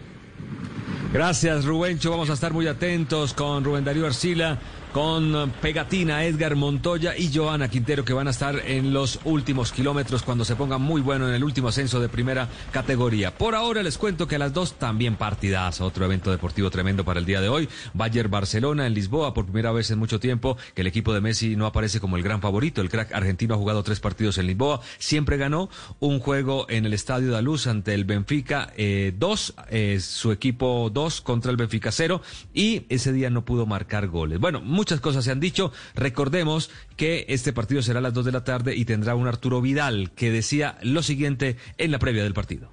He escuchado, pero no he tomado mucha atención porque conozco a la gente del Bayern, a los jugadores, y creo que lo que se habla afuera no es lo que, lo que piensan los jugadores. Claramente se tiene mucha confianza, pero, pero no juegan contra los equipos de la Bundesliga, sino que juegan contra el Barcelona, el mejor equipo del mundo. Sí, se han dicho muchísimas cosas, sobre todo desde Alemania, ¿no? Que hoy es superior el Bayern. Vamos a ver qué pasa. Partido, como les decíamos, a partir de las 2 de la tarde. El fútbol colombiano tuvo asamblea, decisiones y tareas con Cristian Marina en su informe. Tito, buenos días. Hace algunos minutos la alcaldesa de Bogotá, Claudia López, le confirmó a Blue Radio que por ahora no se contempla la posibilidad de que en el Campín se ejecuten partidos correspondientes a la Liga Nacional. No, no por ahora, no por ahora. ¿Podría haber alguna fecha en el futuro, en septiembre o en octubre, para esa posibilidad? No, no la necesidad hasta ahora. Entre tanto, Daniel Quintero Calle, alcalde de Medellín, confirmó que a partir de septiembre y bajo todos los protocolos de bioseguridad se podrá implantar el fútbol en la capital antioqueña. Esas son algunas de las noticias que se han conocido una vez realizada la Asamblea Extraordinaria de la División Mayor del Fútbol Colombiano el día inmediatamente anterior, donde lo principal fue que finalmente este año no tendremos ascensos ni descensos. Se ha corrido el calendario y se estará adaptando al europeo, lo que quiere decir que las vacaciones largas se estarán realizando a partir de mitad de año. En junio del 2021 tendremos ascensos y descensos en el fútbol nacional. El formato presentado por el América para que continúe el campeonato de la misma manera ha sido aprobado y se está buscando la opción de realizar algunos vuelos charters para que los equipos puedan jugar en cada una de sus sedes. Bueno, Cristian, muchísimas gracias. Ya está el Cucho Hernández en Madrid, pasó exámenes médicos y es nuevo jugador del Getafe. Así saludó el equipo el Pereirano. Hola, Zulones, eh, soy Juan Camilo Hernández, el Cucho. Eh, espero eh, lograr todos los objetivos eh, del club. Estoy muy contento e ilusionado de, de poder verlos y esperamos que sea una, una gran temporada. Vamos, Getafe. Vamos, Getafe, dice el Cucho Hernández, una nueva oportunidad de jugar en primera división en España. Las zapatillas de Michael Jordan vuelven a romper récord en una subasta. Ricardo Espinosa nos cuenta desde los Estados Unidos. Así es, Tito, la casa de subastas Christie's anunció que estas zapatillas usadas por Jordan alcanzaron los 615 mil dólares, rompiendo un récord que también tenían otro par de zapatillas de Jordan vendidas en 560 mil, unas Air Jordan One. Estas zapatillas eran un par de Air Jordan One Heights que usara durante un partido de exhibición en Italia en 1985, cuando clavó el balón con tanta fuerza que rompió el tablero. Uno de los tenis incluso tiene aún un pedazo de vidrio clavado en la suela. Jordan anotó 30 puntos en esa ocasión con esta zapatilla de talla 13 y medio de colores rojo y negro de su equipo los Chicago Bulls. Las ventas que establecen récords continúan luego del éxito de la producción de Netflix The Last Dance que cuenta la saga Jordan y su equipo del alma los Chicago Bulls. Tito. Gracias, Ricardo. De otro lado, una buena noticia. El boyacense Héctor Leonardo Páez, León, campeón del mundo en ciclomontañismo, finalizó segundo en la última etapa de Trasmaurín en, y pasó de esta manera a consagrarse como el mejor de la edición 2020. Esto es ciclomontañismo. Y Bernardo Caraballo, hospitalizado en Cartagena, el primer bosqueador colombiano que estuvo cerca de un título mundial, está hospitalizado con problemas respiratorios. A los 86 años lucha por su vida. El pugilista que fue el primero en estar en el ranking mundial de boxeo para Colombia y en 1964 disputó título mundial en el estadio El Campín ante el brasileño Eder Joffre. Bueno, eh, esperemos que se recupere el gran Bernardo Caraballo. Esta fue la información deportiva por ahora en Mañanas Blue. Criterium du Dauphiné en Blue Radio. Criterium Dauphiné en Blue Radio.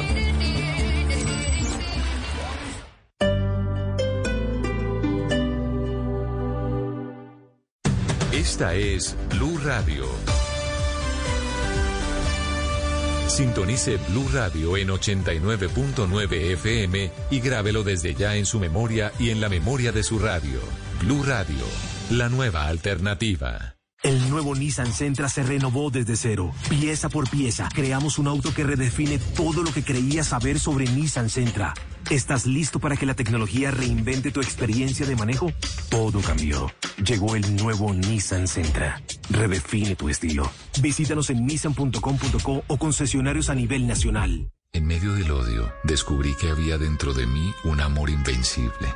En medio de las lágrimas, descubrí que había dentro de mí una sonrisa invencible. En medio del caos, descubrí que había dentro de mí una calma invencible. Me di cuenta a pesar de todo eso. En medio del invierno, descubrí que había dentro de mí un verano invencible. Y eso me hace feliz. Porque esto dice que no importa lo duro que el mundo empuja contra mí, en mi interior hay algo más fuerte, algo mejor, empujando de vuelta. Albert Camus.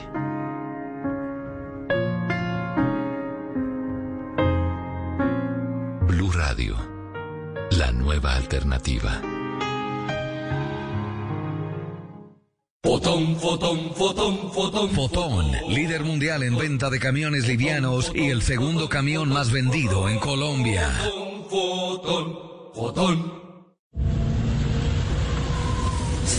Uy, qué frío tan berraco. Cierra esa ventana, amigo. Ni se le ocurra. Para que no nos coja el virus cuando vayamos en Transmilenio, debemos siempre abrir las ventanas. Ah, sí, cierto que el virus. Transmi te cuida. Juntos vamos a lograrlo. Transmilenio, Alcaldía Mayor de Bogotá. En Blue Radio estamos comprometidos con el cuidado. Lávate las manos con agua y jabón. Habla con tu jefe para poder trabajar desde casa. Lávate las manos de nuevo. Ayuda a tus hijos con las actividades académicas. Crea rutinas de actividades para aprovechar los días. Evita tocar tu cara y vuelve a lavarte las manos. En lo posible, quédate en casa. Así te cuidas y cuidas a los demás. Numeral Yo me cuido, yo te cuido. Blue Radio, la nueva alternativa. 14, todos los jueves y viernes de agosto, pagando con tu tarjeta de crédito Visa La 14 del Banco Popular, 20% de descuento en toda la categoría de vinos, whisky, vodka, tequila y ginebra. El exceso de alcohol es perjudicial para la salud. Ley 30 de 1996. Prohíbas el expendio de bebidas embriagantes a menores de edad. Ley 124 de 1994. Consulta términos y condiciones en www.la14.com.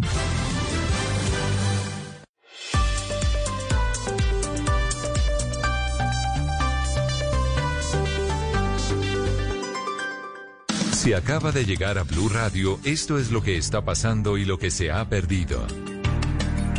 8 de la mañana 28 minutos sigue revelando el alcalde de Medellín, Daniel Quintero, los integrantes de la junta directiva de EPM, luego del remesón causado por el anuncio que hizo de conciliación y posible demanda contra los constructores de Hidro y Tuango. Camila Carvajal. Ricardo, de manera oficial, hay ya tres de los nombres que ha entregado el alcalde de Medellín, Daniel Quintero, para llegar a la Junta de EPM. El primero, como lo habíamos informado aquí, es Jorge Iván Palacio, ex magistrado de la Corte Suprema de Justicia, expresidente además de la Corte Constitucional. El segundo es Alberto Preciado, miembro nuevo de la Junta de EPM, empresario reconocido por el paso por varias juntas directivas como Avianca y Sofasa, actualmente además integrante de la Junta de Bavaria Cine Colombia y valoren. Y el tercer nombre que acaba de entregar el alcalde Daniel Quintero es el de la empresaria y la exministra de Medio Ambiente Sandra Suárez. Es la tercera integrante de esta junta nombrada por el alcalde. Ha participado, por ejemplo, en la junta directiva del IDEAM. Quedan dos nombres que debe revelar en los próximos minutos el alcalde de Medellín para completar así los cinco que él nombra libremente y deberá ahora sentarse con la Liga de Usuarios para escoger tres restantes y completar ocho integrantes de la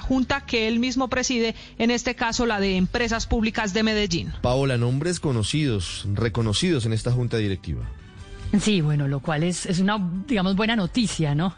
El hecho de que sean conocidos. De, de, hecho, creo, Ricardo, que vale la pena hacer un paréntesis y decir que los miembros de Junta se designan para traer conocimiento, para traer experticia en temas que son esenciales para las empresas. Y en este caso, obviamente, EPM necesita una mezcla de gente que tenga competencia y experiencia en temas críticos. Entonces, por ejemplo, uno sabe que se le vienen demandas grandes con Hidroituango, las demandas con los constructores, todo esto, y ahí, obviamente, necesitan gente súper experta de litigios, como por ejemplo Alberto Preciado, que cuadra perfectamente, que es abogado, que entiende de grandes pleitos, que ha sido obviamente miembro de juntas directivas por muchos años, de Bavaria, un tipo súper curtido, con mucho músculo político y de grandes ligas. Llega también pues Sandra Suárez, ex ministra de Vivienda, ex gerente del TLC con los Estados Unidos, gerente actual de Semana, una mujer también muy competente. Sin embargo, no veo y no estoy viendo ningún experto en el tema eléctrico y energético para que no le quede coja la Junta.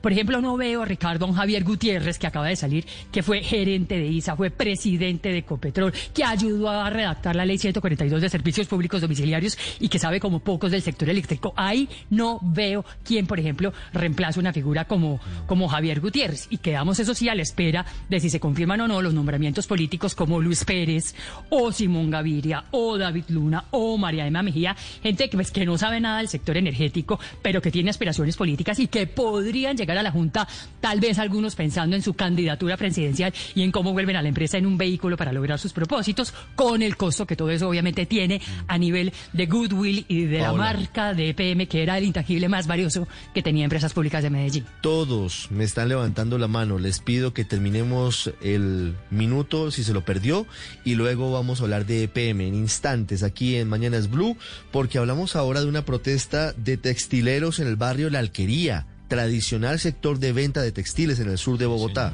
José Luis. Hola Ricardo, muy buenos días. Los saludo aquí desde la carrera 52 con calle 42 Sur. Esto es localidad de Puente Aranda y desde muy temprano varios textileros están protestando en ese sector de la ciudad. Dicen que no aguantan una cuarentena más. Gilmar es uno de estos líderes textileros. ¿Ustedes qué le están pidiendo a la alcaldía mayor? Gilmar, buenos días. Muy buenos días, eh, muchas gracias. Eh, básicamente estamos reunidos acá porque no aguantamos una cuarentena más. Eh, venimos hace ocho días de, de, una cuarentena estricta y salimos con entusiasmo pues a fortalecernos y volvemos a otra cuarentena y ya no, no, no tenemos recursos para, para, para, seguir abasteciéndonos. ¿Cuántos son ustedes acá, perdón? Aquí ya vemos aproximadamente 600 locales comerciales y tenemos entre 3.000 y 3.500 empleos directos, por ende pues la misma cantidad de familias.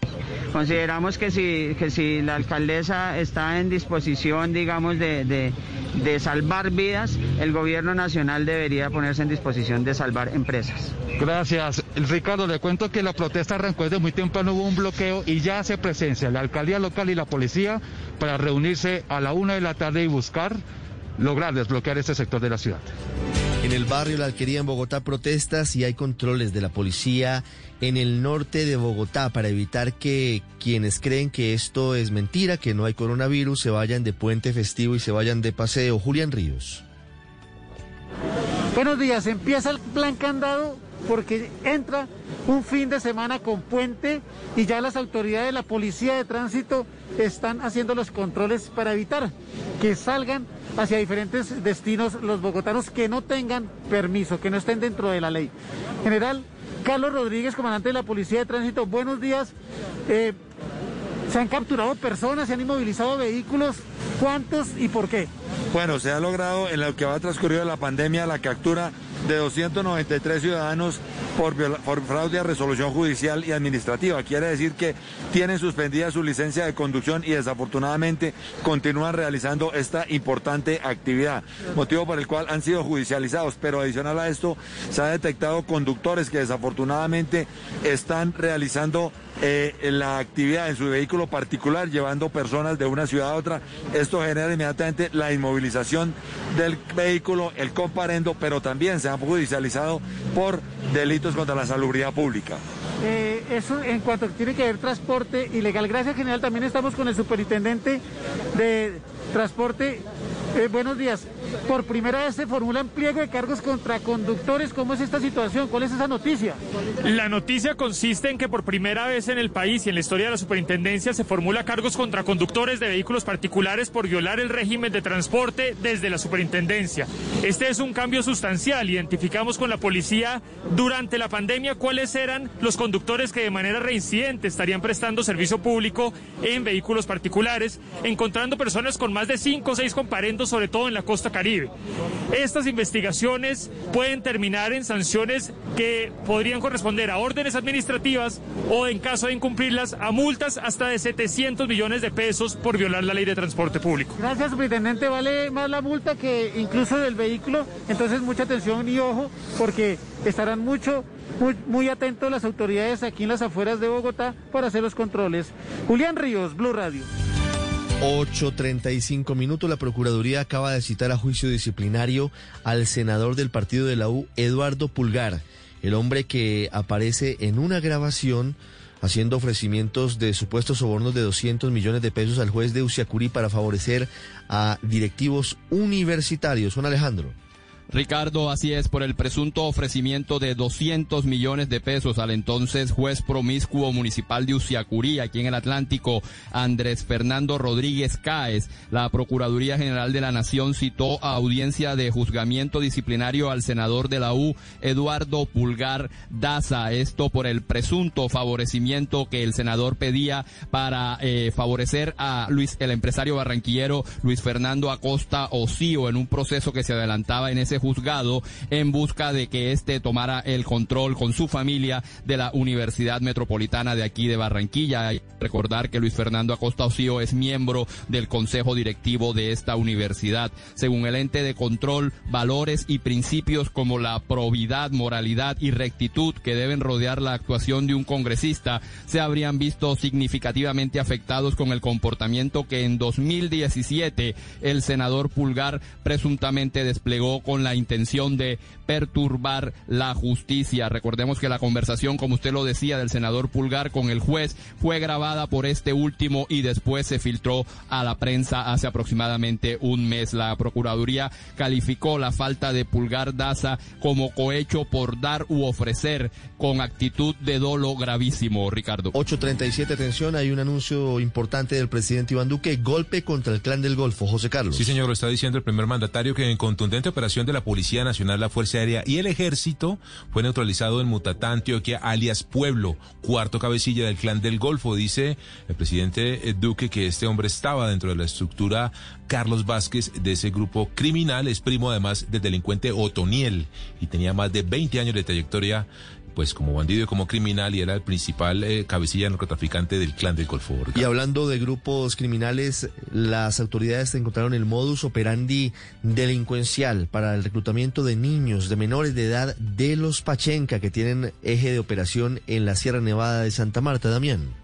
Ricardo, buenos días. Y el golpe a esta ala del microtráfico de los Pachenca se dio con la captura de 10 hombres que hacían parte de los urbanos, una banda que venía sembrando el terror en Santa Marta y ponía en riesgo a los niños de la zona en pro de sus intereses criminales. El fiscal José Dorán. Los capturados en 18 allanamientos cumplidos en seis barrios de Santa Marta fueron judicializados en las últimas horas y a cinco de ellos se les cobijó con medida de aseguramiento en centro de reclusión. A los otros cinco se les sustituyó la medida por detención en su lugar de domicilio. En dicha operación contra la organización que traficaba cocaína y marihuana para los Pachenca, también se incautaron armas de fuego y narcóticos. Las 8.38 minutos, vamos a Cali. Los restauranteros y la alcaldía de la capital del Valle firmaron un pacto para la reapertura del sector gastronómico. Hugo Mario. Ricardo, los caleños están regresando desde hace algunas horas a los restaurantes del Parque del Perro, Granada del Peñón, Cristo Rey y Ciudad Jardín. Abrieron 400 restaurantes, algunos con mesas ubicadas en la calle. Si este experimento sale bien, en una semana estarían abriendo otros mil restaurantes. El balance de esta primera jornada con Diego Arana, presidente de Acodres Pacífico. Hemos tenido un aforo de casi el 87% de todos los eh, establecimientos, o que es algo que la verdad nos tiene muy contentos. El acompañamiento de la gente ha sido fundamental. Los empresarios han vuelto a sonreír. Pareciera que estuviéramos en una feria de Cali. En Cali, los clientes de los restaurantes deben hacer reserva, se les toma la temperatura al ingreso, entre mesa y mesa hay dos metros de distancia, no puede haber más de seis personas en una mesa, el menú se entrega de forma digital para evitar el contacto físico y a estos lugares no pueden ir niños menores de seis ni mayores de 70 años, Ricardo. Por cuenta del COVID en Santander hay máxima capacidad de operación en ese momento en los hornos crematorios de las personas fallecidas por el COVID-19. Javier Rodríguez. Ricardo, las autoridades del sector funerario de Bucaramanga están analizando la posibilidad de comenzar a utilizar cuartos fríos para mantener los cuerpos de las personas que fallecen por COVID-19 y otras patologías en esta región del país, porque los siete hornos crematorios que existen en el departamento están trabajando las 24 horas del día desde hace una semana por el aumento de fallecimientos por coronavirus. Jorge Martínez del cementerio Jardines La Colina. Que pasamos de cuatro cremaciones diarias a diez cremaciones diarias, teniendo en cuenta que en Bucaramanga, el área metropolitana, hay cuatro hornos entender es que estamos aproximadamente a un 80-90% de la capacidad general del área metropolitana. Según el último reporte, 23 personas fallecieron en las últimas horas por COVID-19 en Santander.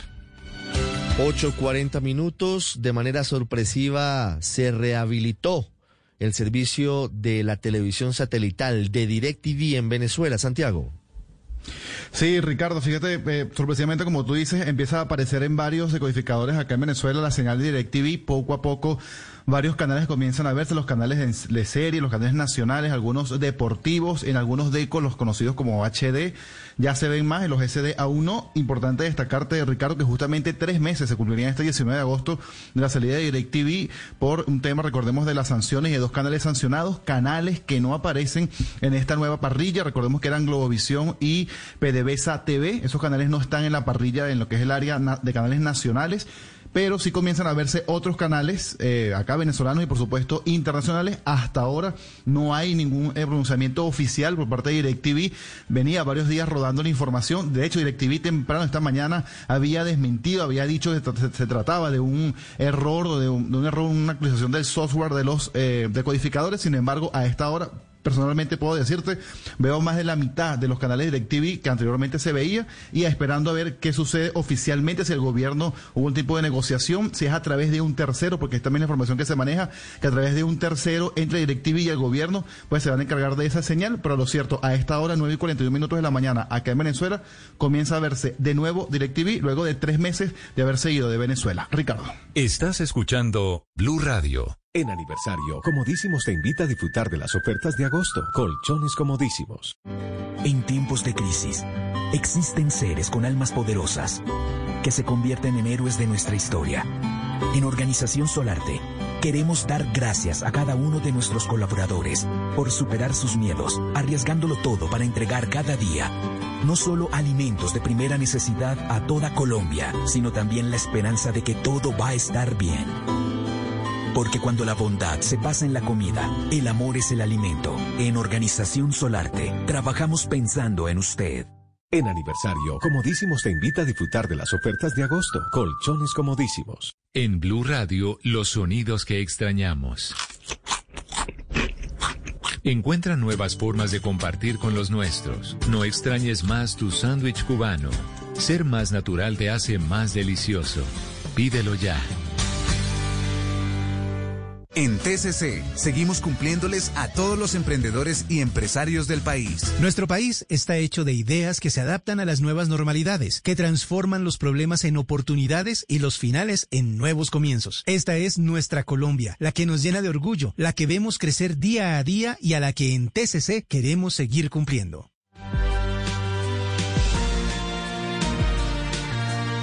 Las 8 de la mañana, 43 minutos. Sin duda se abre una luz de esperanza, Felipe, ante el anuncio que se hizo desde Argentina de la fabricación en territorio de ese país y también en México a través de la Fundación de Carlos Slim de la vacuna de Oxford, de la vacuna de AstraZeneca para América Latina. Es que mire, eso es importante por varias cosas, Ricardo. La primera porque uno de los hombres más ricos del mundo, que es el señor Carlos Slim, pues eh, tiene una fundación que se le metió de lleno al tema. Yo, mm, cuando vi antier unas declaraciones de Bill Gates en una conferencia virtual que dio diciendo que los países en desarrollo, es decir, nosotros no debíamos hacernos ninguna esperanza antes del segundo semestre del 2022 pues aparece la Fundación Slim con AstraZeneca, que, que, ya va finalizando la tercera fase de las tres que requiere una vacuna. No se sabe, por supuesto, cuál es el monto, se sabe que van a producir, como lo, nos lo explicó ayer el ministro de Salud de Argentina, entre 150 y 200 millones de dosis en Argentina para envasar y distribuir desde México.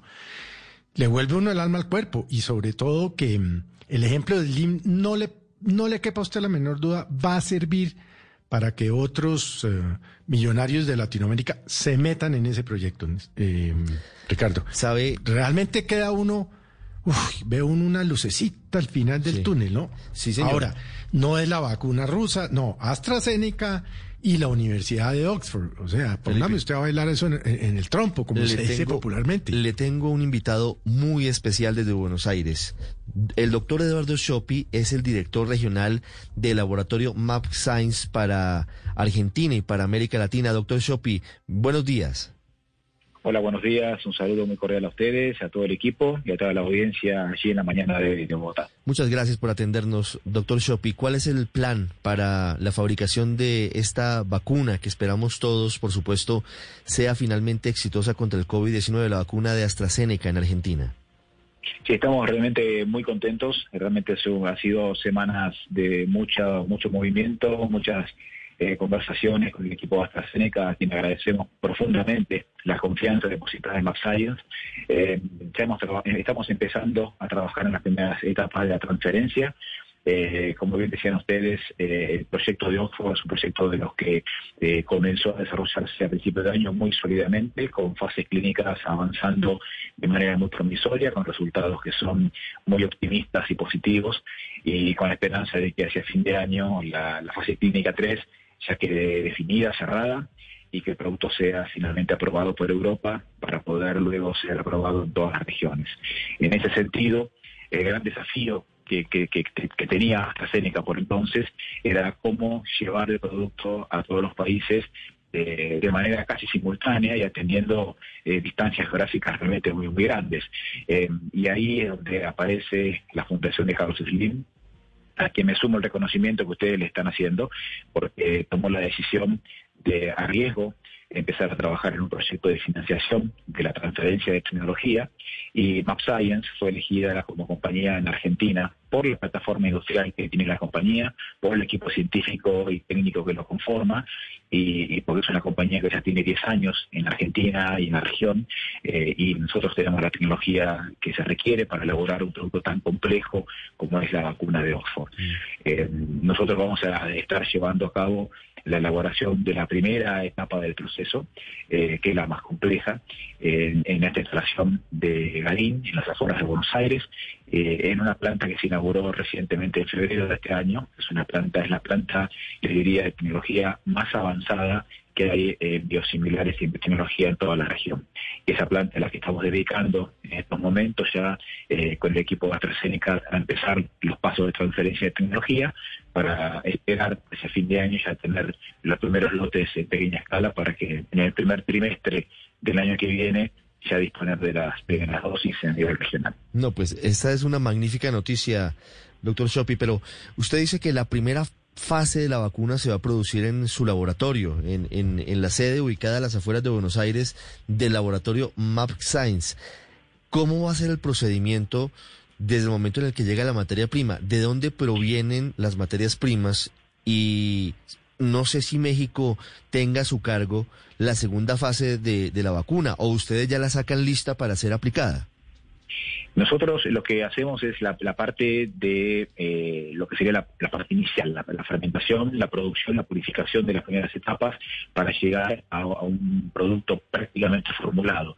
Ese producto se envía a México, eh, donde el laboratorio Leomont en México va a terminar de hacer la formulación final y el llenado en, directamente como producto terminado.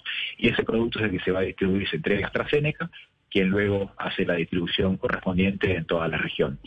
Eh, me han preguntado colegas de ustedes eh, acerca de por qué no se hace todo en Argentina y la respuesta es porque esto es un proyecto, es un consorcio internacional donde entendemos que eh, la cooperación norte-sur en este caso es, es, importante para poder cubrir a lo largo toda la región de Latinoamérica. Brasil ha hecho un acuerdo aparte, dado el volumen de Brasil y la potente industria local que tiene, lo van a hacer ellos aparte. Pero el resto de toda Latinoamérica es un trabajo que estamos haciendo conjuntamente entre AstraZeneca, MapScience y, y Leomont. Sí, doctor Shopping, ¿qué vacunas o qué medicamentos van a tener que dejar de producir los argentinos o los laboratorios argentinos para ponerse ahora a producir la vacuna del coronavirus? Porque me imagino yo que las líneas de producción no han cambiado, ni el tamaño de las fábricas o de estos laboratorios tampoco se ha modificado. ¿Qué les toca dejar de producir para ponerse a fabricar esta vacuna? Es una excelente pregunta. La verdad que gracias por la pregunta. Nosotros, cuando inauguramos la planta de producción, teníamos una planta original de producción que aún está activa, que es la planta original de Mapscience en Munro. Tenemos otra segunda planta que la tenemos en León, al norte de Madrid, en España. Y tenemos la tercera planta de producción que se inauguró recientemente en febrero, que es la que dedicaremos a la vacuna de coronavirus.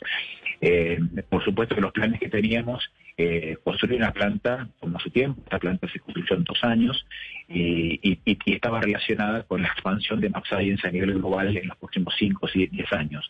Eh, nosotros no vamos a dejar de atender los productos que estamos elaborando actualmente. MapScience hoy elabora productos biosimilares de muy alta complejidad. Los productos biosimilares son medicamentos biotecnológicos eh, están dedicados eh, a atender enfermedades graves como el cáncer, la artritis reumatoide, eh, que tienen una, elaboración muy compleja, que tiene un procedimiento muy complejo y, que nosotros hace 10 años estamos en, todo el proceso. tenemos presencia en toda la región de Latinoamérica, esperamos pronto ya estar también presentes en, Colombia, estamos en la etapa final para estar presentes en Colombia. es un país al cual queremos ya estar también presentes, en el cual siempre agradecemos no solo la superioridad del INVIMA, sino también también a la Embajada de Colombia en Argentina, que siempre nos apoya, eh, con lo cual eh, esperamos podamos también estar con esos productos en vuestro país. Eh, no vamos a dejar de abastecer lo que ya tenemos. Science hoy está exportando a toda Latinoamérica, a Sudeste Asiático, al Medio Oriente, y el plan que tenemos es el año que viene, en la primera mitad, ya empezar operaciones comerciales en Europa. eso no lo vamos a dejar, eso va a seguir adelante. Doctor Chopi. Doctor Chopi, pero volviendo un poco a la vacuna, eh, quería preguntarle, Ustedes, no, usted nos dice que van a empezar la producción, que piensan tener unos primeros lotes al final de diciembre. ¿En qué momento van a empezar la producción? Porque según entendemos, la vacuna de AstraZeneca y Oxford está en la fase 3. ¿Van a esperar a que se termine la evaluación de la fase 3 y que ya esté aprobada totalmente para comenzar la producción o van a empezar antes eh, esta producción aquí en América Latina? Vamos a empezar antes, estamos empezando ya. La idea es eh, hacer un solapamiento entre el proceso de transferencia y producción y la etapa final del estudio clínico. O sea, no podemos perder eh, un mes, dos meses, tres meses más. Eh, la lógica sería terminar el estudio clínico y luego hacer la transferencia de tecnología para empezar a trabajar. Y aquí la decisión que ha tomado la Fundación Slim es invertir a riesgo, a arriesgar y fabricar para tener disponibilidad inmediata. De, de, alguna manera seríamos, pues, eh, en América Latina estaríamos como parte de, este, de esta fase 3, porque la fase 3 es la aplicación masiva de la vacuna. Eh, esto estaría, cuando usted dice se traslapan los tiempos de los dos, quiere decir que seríamos parte de, de esa investigación, de esa tercera fase? No, no, no. El, estudio clínico que está siguiendo adelante de Oxford va por un, va, por un carril. Eh, eso ya está, está, planificado, está corriendo, eso lo, está, lo están coordinando directamente Oxford con AstraZeneca. Eh, lo que yo me refiero es que nosotros vamos a, empezar a fabricar eh, en adelantados eh, con la esperanza que todo finalice bien, que los resultados sean satisfactorios y que la producción eh, esté disponible ese fin de año, principio del año que viene, para que al momento que la autoridad regulatoria europea haga la aprobación del producto pertinente, ya tengamos producto y que hayamos ganado esos seis meses de tiempo, que es lo que realmente nos parece a nosotros que es tiempo que no se puede perder. Sí, para finalizar, doctor Shopi, ¿Han tenido ustedes algún tipo de contacto o de interlocución con autoridades colombianas que hayan levantado la mano diciendo queremos firmar con ustedes algún tipo de acuerdo para comprar un lote de la vacuna? Esa, esa negociación final eh, directamente la va a establecer AstraZeneca, porque es el titular del producto. Nosotros eh, estamos hoy eh, trabajando en lo que es la, la, operación productiva, básicamente. O sea que seguramente AstraZeneca ya está trabajando con todos los gobiernos a nivel regional eh, seguramente el plan es que la distribución sea simultánea. El hecho de fabricar nosotros hasta un máximo de 250 millones de dosis hace prever que todos los países que ya me han consultado también eh, reciban el producto casi les diría de forma simultánea. Así que seguramente AstraZeneca se estará vinculando con todas las autoridades eh, en Colombia para que también al momento de aprobarse ustedes reciban pronto el producto. Sí. ¿El hecho de que se produzca la vacuna en América Latina nos facilita o nos anticipa la llegada de las vacunas? ¿A Colombia, por ejemplo? Sí, sí, sí claramente. Nosotros, eh, cuando Oxford avanzaba en el desarrollo, al menos aquí en Argentina, tan lejos de Gran Bretaña, nos, preguntábamos cuándo llegará el producto a Argentina. Y era la pregunta que nos hacíamos, al estar tan lejos de, Europa. Eh, y afortunadamente, con mucha alegría, ya tener la producción localizada en Argentina, eh, no solo es una alegría para, Argentina como comunidad científica, como comunidad técnica, sino que también al resto de Latinoamérica, saber que tenemos desde Argentina y México ya la, la producción garantizada para todos los hermanos latinoamericanos. Desde Buenos Aires, Eduardo Shopi, director regional del laboratorio Map Science, que va a producir la vacuna de Oxford y de AstraZeneca contra el COVID-19 cuando se dé vía libre, pero ya empieza el trabajo, empieza la producción a la espera de los avales de los laboratorios y de los organismos de control de Europa. Doctor Shopi, muchas gracias. Muchas gracias a ustedes, que tengan un buen viernes y un muy buen fin de semana. Ya regresamos en Mañanas Blue. Estás escuchando Blue Radio. Las que crecen, las que se reinventan, las que vuelven a empezar de cero y las que apenas comienzan, las que se crean en familia y las que compartes en redes. Todas nos enorgullecen, porque no hay empresa pequeña cuando los sueños son grandes. TCC, seguimos cumpliendo.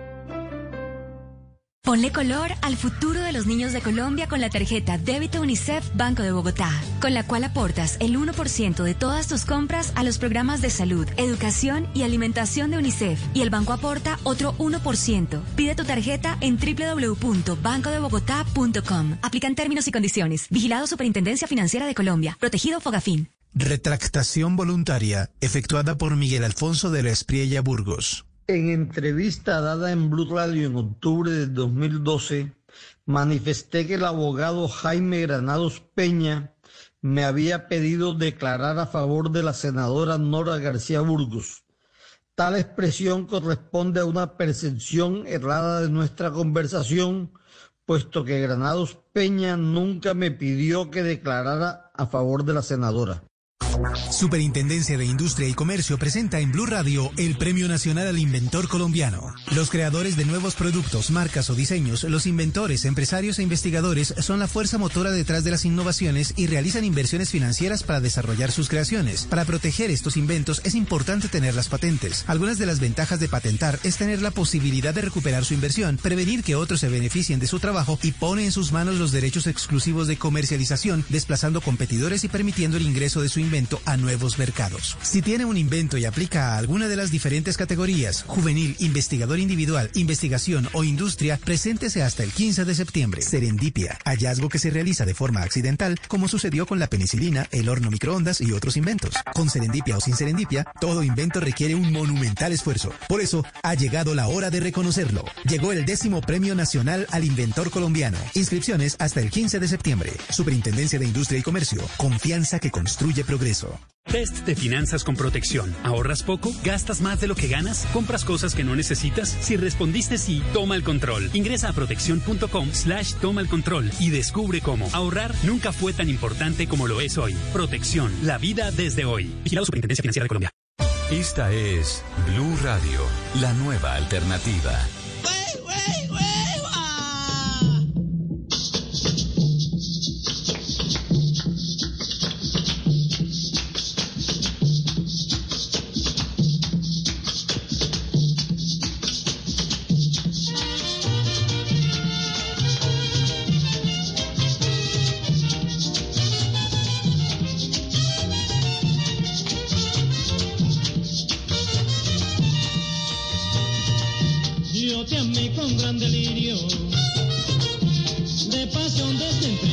Pasión desenfrenada.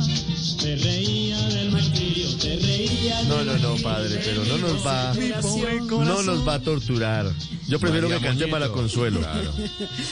Ay, hombre. ¿Ah, es te Aurelio? olvidé, te olvidé. ¿Era Aurelio? Ah, yo pensé que era. eh, Pensé que yo era creo que yo creo haciéndole Yo creo un, que esa voz haciéndole es un de sencillo Aurelio homenaje Ah, haciéndole un sencillo homenaje a Estercita Forero sí señor ah, es imposible que después No, de ocho peor. años sencillo homenaje a Estercita Forero De Linero La voz del Aurelio. profesor. Aurelio. La novia de Barranquilla, Estercita Forero. Sí, Pero sí. el cura sí se el cura sí canta bien de esta vaina porque Debe una noche yo te amé una con noche- gran cariño ¿Se acuerda Delirio, esa comida? Delirio. con pasión Pasión desenfrenada desenfrenada.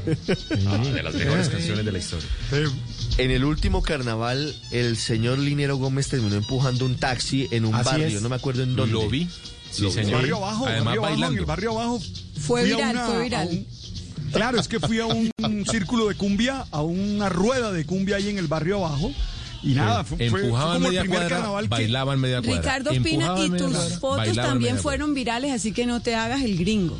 Ah, no, el único, estuve, el claro. único de la mesa que estuvo con el Ricardo, con Jorge Alfredo, eh, con el cura y tal y la vaina, que no se dejó tomar fotos fui yo.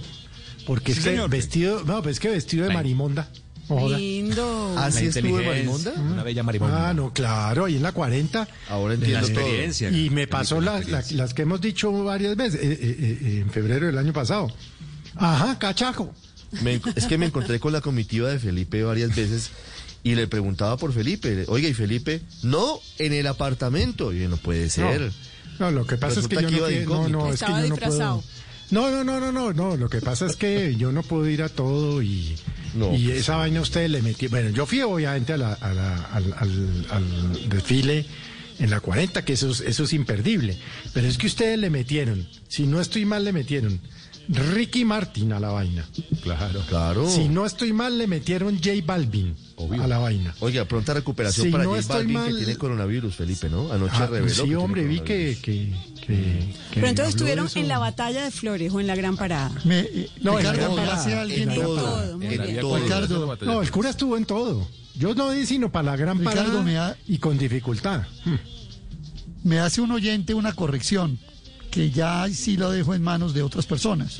Dice que el autor de la canción no es Estercita Claro. Forero, sino José María claro. Peñalosa. Claro, claro. Claro, claro. Claro. to- Totalmente.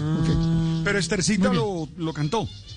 Entonces, por Claro, eso claro, tú tienes la confusión, es. porque Estercita varias veces lo cantó. Es por eso, Y Aurelio. además no lo Pero quisimos corregir. Aurelio, porque ella es la novia de Barranquilla, No, entonces también era pertinente. Así es. Todos los homenajes para. Estercita Forero. Estamos en una Pues discusión, si los, don Aurelio. si los oyentes entendieron que era así, pues que hagamos la corrección al aire para que quedemos pero- todos bien. Sí, no, no, no. Pasa nada. De acuerdo, no pasa pero- nada. Estamos en la discusión de qué, hacer, de qué hacer con el carnaval, porque para algunos puede ser un tema trivial, para algunos puede ser un tema frívolo, No, para Barranquilla. pero para Barranquilla es ver, la esencia de la a ver, ciudad, a ver, padre. Pero primero, yo quiero dar varios argumentos. Mire, primero, el carnaval es un hecho cultural. Eso Sin no duda. hay ninguna duda. Más Patrimonio allá de. inmaterial de la humanidad. Claro, Está en la entonces, lista es la del expresión- patrimonio intangible de la humanidad. Eh, es la expresión de un pueblo. Eso es lo primero. Toda la fuerza simbólica, toda la fuerza cultural que tiene. Segundo, es un hecho económico. El del año pasado movió más de 300 mil millones de pesos. Es así. Eh, tercero, es una tradición, es decir, forma parte de la rutina de, de una ciudad, de la rutina de una región. Porque no se te olvide que hay carnaval también en Santa Marta, en Ciénaga, en los municipios del Atlántico, ¿verdad? Ahora, el tema es si hay posibilidades de hacerlo. A mí el tema virtual no me suena, de una vez yo me posiciono. A mí no me suena el tema virtual. Yo no me imagino una batalla de flores viendo en un computador. Déjense de vaina. No, es Esa mejor vaina aplazarlo. Yo estoy de acuerdo, padre. Es mejor aplazarlo Eh, que ahora- hacerlo virtual.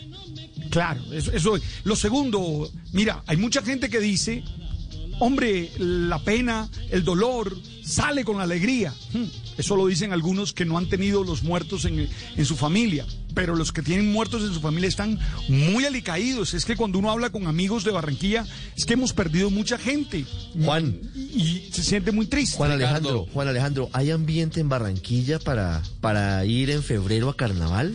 Ricardo, las opiniones están muy divididas, pero la mayor parte de la gente cree que no hay ambiente para ir en febrero a carnaval. La propuesta que más cobra fuerza aquí en Barranquilla ha sido una lanzada por el gremio de los hoteleros, Cotelco, y es que el carnaval se aplace para el segundo semestre de 2021, Ricardo. Esto también para que no coincida con la asamblea del BID que está programada para los primeros días de marzo. Recordemos que el carnaval de Barranquilla 2021 debería realizarse del 13 al 16 de febrero de- del año que viene, por supuesto, y para esta fecha mucha gente cree todavía que la pandemia pues no habrá podido ser superada en su totalidad. Además, eh, se, como se dice, bueno, que son más de 2.000 los muertos en Barranquilla que deja el coronavirus y no es el momento oportuno para estar hablando de carnaval. Sin embargo, también por otro lado, Ricardo, hay que recordar que el carnaval no es solo una manifestación cultural de alegría, de recocha, como decimos aquí en la ciudad, sino también es un motor de la economía en la ciudad y miles de personas dependen de los ingresos que se da para el carnaval. En el Consejo Distrital hubo un debate recientemente en el que se llegó o se coincidió en que en caso tal de que se aplace o se cancele definitivamente el carnaval 2021, pues es necesario ayudar a los hacedores del carnaval, a todos estos artistas que reciban un subsidio para que, bueno, ellos dependen de este de esta fiesta para su vida, Ricardo. Me dice nuestra amiga y colega Erika Fontalvo, directora del Heraldo, hablando de esto, que son 60 mil hacedores de la fiesta que necesitan apoyo y cerca de 300 Claro. mil personas que viven directamente del carnaval. Por eso Pero- es tan importante. Pero no sé qué. Claro, y el golpe no sé cuánto, Ricardo, si se aplaza un par de meses o como, o como dice Alejandro, para el segundo eh, semestre. Lo cierto es que cuando uno estudia en la universidad los orígenes del carnaval, padre, no sé si usted eh, también, no sé si me pueda corregir, es que el carnaval es la conjunción de la fiesta y la muerte, de la muerte y la fiesta.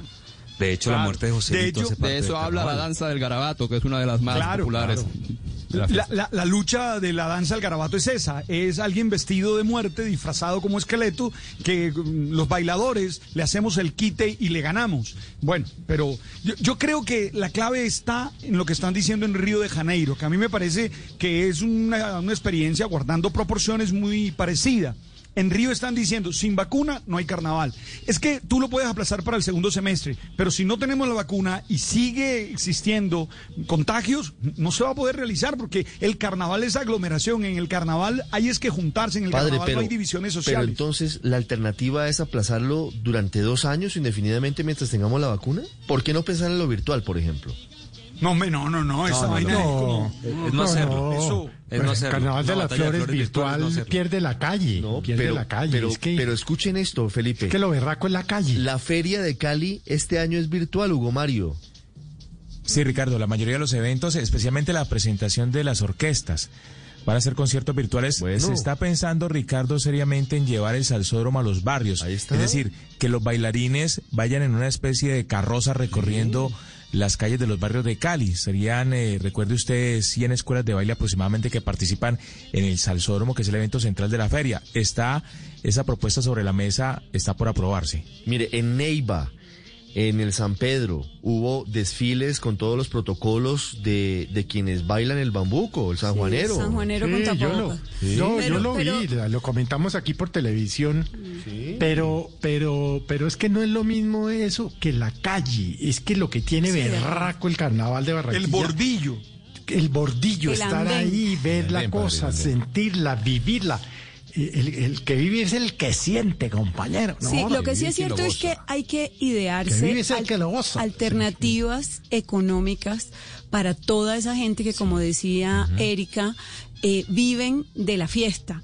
Entonces hay que pensar en alguna feria online de artesanías, de toritos, de mascaritas, de, en fin, de todos los souvenirs, porque sí creo que, que ahí hay un una generación de ingresos que es importante para muchas familias, pero la fiesta, fiesta, hay que aplazar. Nueve, ocho minutos. La Feria de las Flores, por ejemplo, también la aplazaron para noviembre, Camila.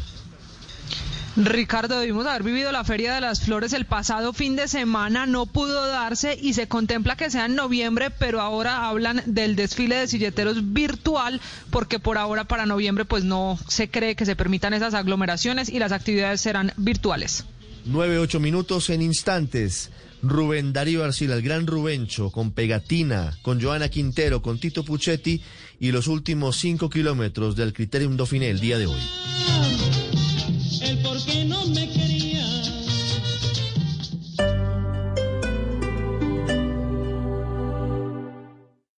Esta es Blue Radio.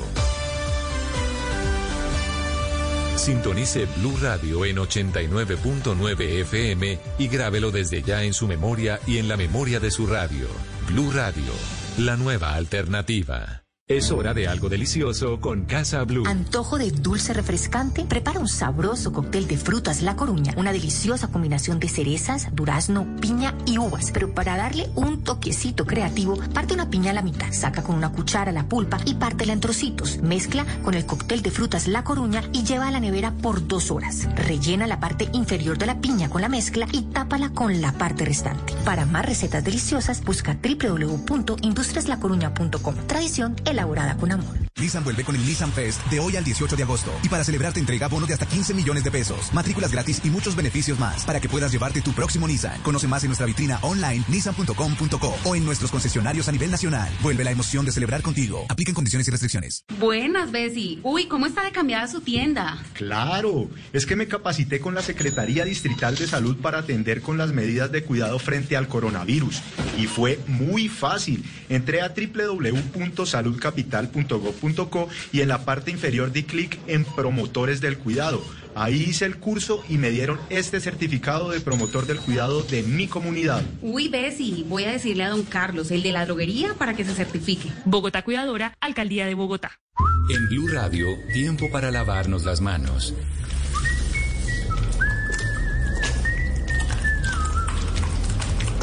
Tómate el tiempo para cuidarte y para enterarte de todo sobre el coronavirus. Síguenos en redes sociales, en bluradio.com y en todos los espacios informativos de Blue Radio. Numeral Yo me cuido, yo te cuido. Blue Radio, la nueva alternativa. 9 Blue Radio, la nueva alternativa. En Compensar sabemos que el momento de comprar vivienda en Zipaquirá es ahora. Conéctate a nuestro Facebook Live, sábado 15 de agosto, 11 de la mañana. Transmisión en vivo del lanzamiento digital de Cedro Monti. Conoce nuestro proyecto de interés social con el buen humor de Camilo Cifuentes. Registra tus datos y aprovecha bono hasta por 10 millones de pesos. Subsidios para vivienda nueva y en arrendamiento. Beneficios del gobierno y mucho más. Aplican condiciones y restricciones. Vigilado Supersubsidio. Dele, dele, dele más, dele más. Dele, dele, eso, eso, dele, le dio, le dio, le dio, le dio. ¿Usted no tiene un taller de confianza? Es porque aún no conoce Casa Toro Renault, su taller de confianza. Agende su cita ahora marcando numeral 541, su línea de confianza Renault. En el Festival Escolar La 14, este 15 y 16 de agosto, disfruta el 40% de descuento en tu papelería de siempre, pagando con tu tarjeta de crédito La 14 Banco Popular o el 30% pagando con cualquier medio de pago. Escríbenos al WhatsApp de domicilio 322-694-9510 o disfrútalo en tiendas física o virtual. Los descuentos no aplican para Resmas. Atención Bogotá. Recuerda que el agendamiento para sacar tu vehículo inmovilizado de patios es gratuito y no necesita de tramitadores. Podrás agendarte en la línea 195 o en la página www.movilidadbogotá.gov.co. Una vez agendado, podrás adelantar la salida de tu vehículo en dos sedes, Palo Quemao o Calle 13. Asiste a la hora y fecha indicada. Y recuerda, el agendamiento es gratuito, fácil de realizar y no requiere intermediarios. Secretaría de Movilidad, Alcaldía de Bogotá.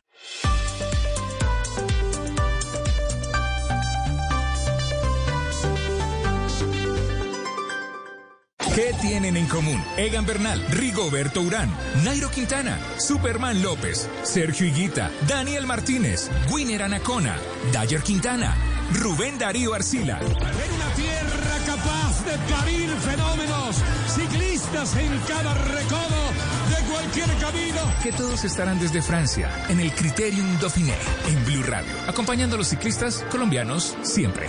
Blue Radio, la nueva alternativa. Llega la definición, los kilómetros de verdad, el último ascenso de primera categoría, tercera etapa del Dauphiné. Esperemos que haya carnaval, Rubencho, Rubencho, aire, Rubencho. ¡Venga!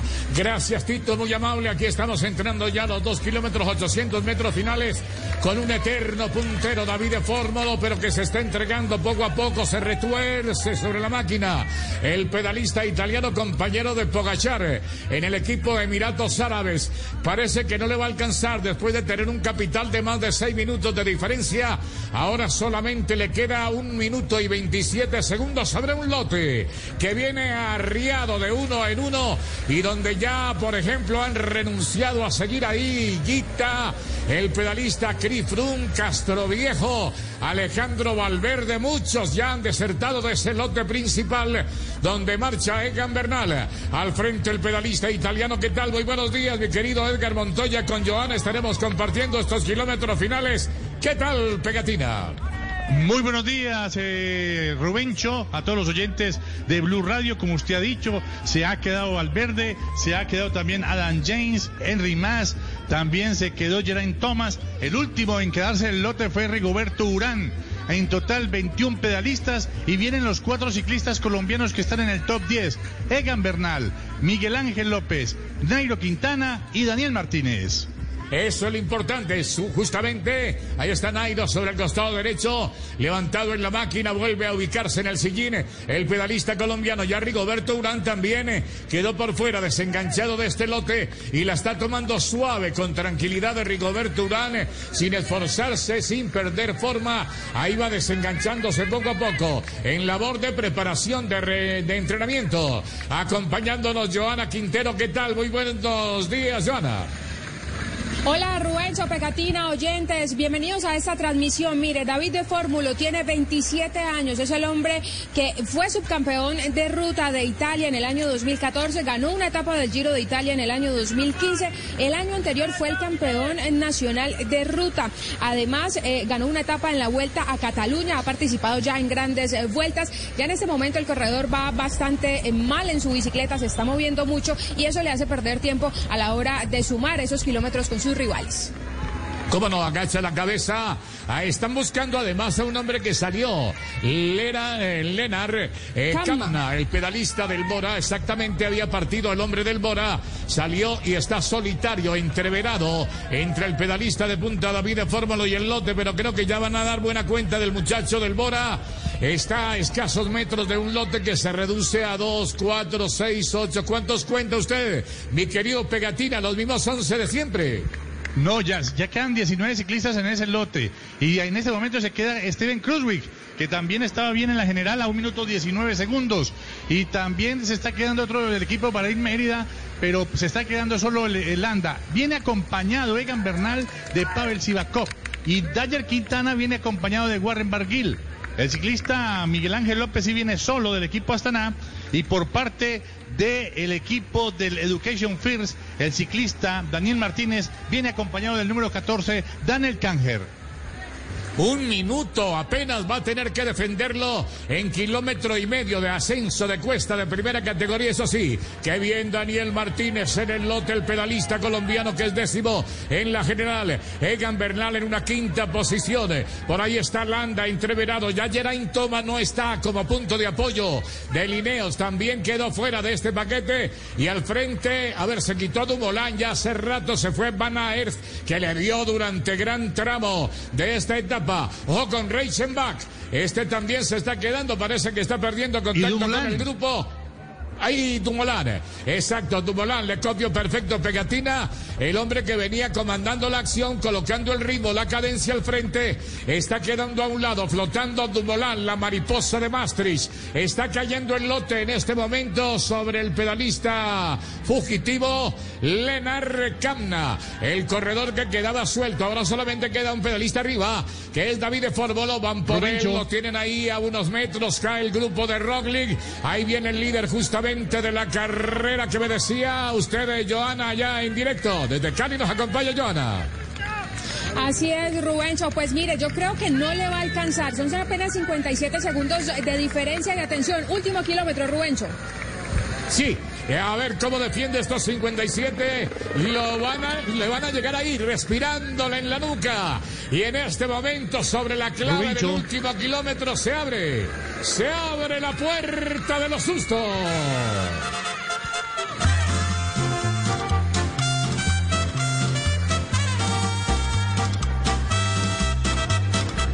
Se se levanta, se acomoda. Empieza la bailarina, el dancé del corredor de punta. David de Formo lo va a aguantar, parece. Desde atrás hay un acelerón por parte del Jumbo. La general continúa con Roglic al frente. Está Bogman por ahí metido en el lote, correcto, que apenas se encuentra 14 segundos. Está Pinot, el número 41, aguanta la general. No va a tener muchas modificaciones. Está Landa que aguanta Miguel Ángel López, es un bárbaro.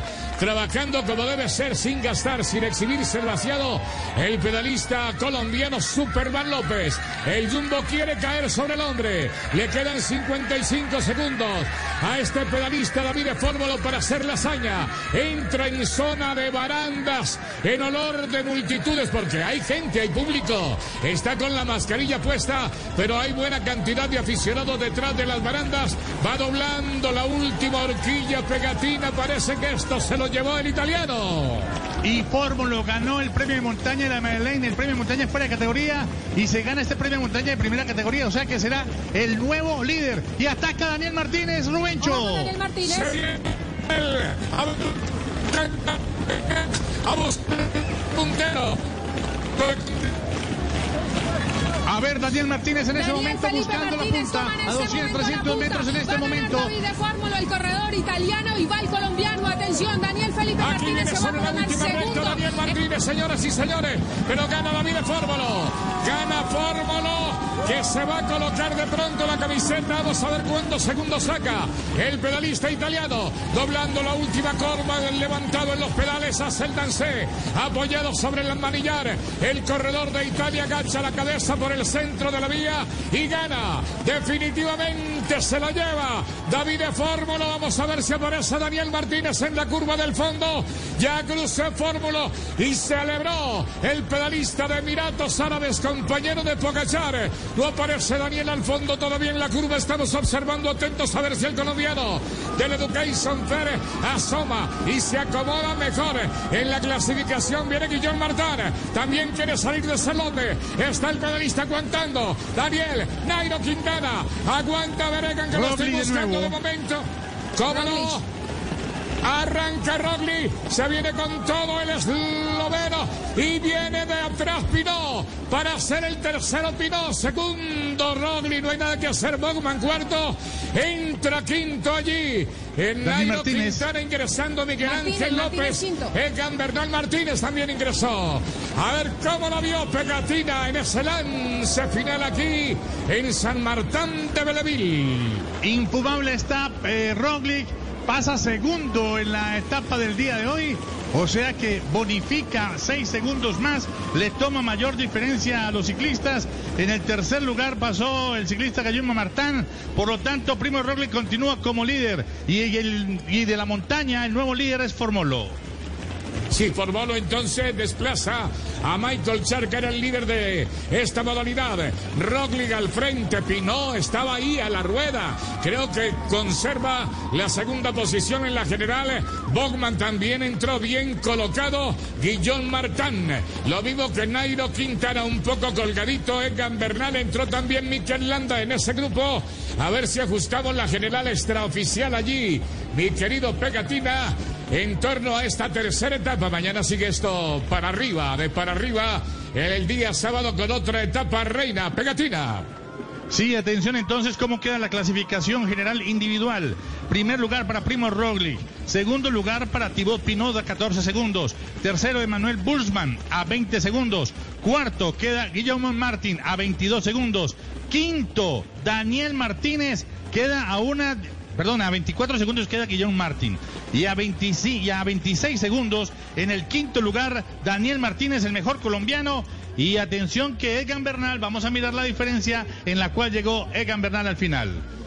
Daniel Martínez salta de la décima posición en la general al quinto lugar. Promete emociones para mañana. Este muchacho de Cundinamarca, compañero de Rigoberto Urán. Vamos a ir cerrando poco a poco con estos datos finales, mi querida Joana. Y los preparamos a todos los oyentes para mañana un sábado espectacular con mucha montaña en el Criterium Dauphiné. Joana.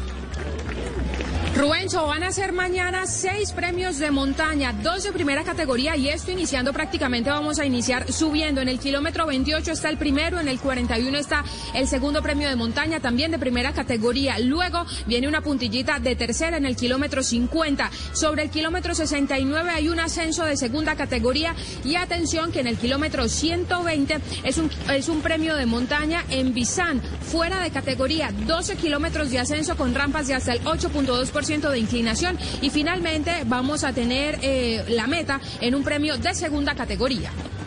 Atención entonces, eh, Rubencho, eh, Daniel Martínez queda 26 segundos, Miguel Ángel López queda 32 segundos, Nairo Quintana queda 35 segundos.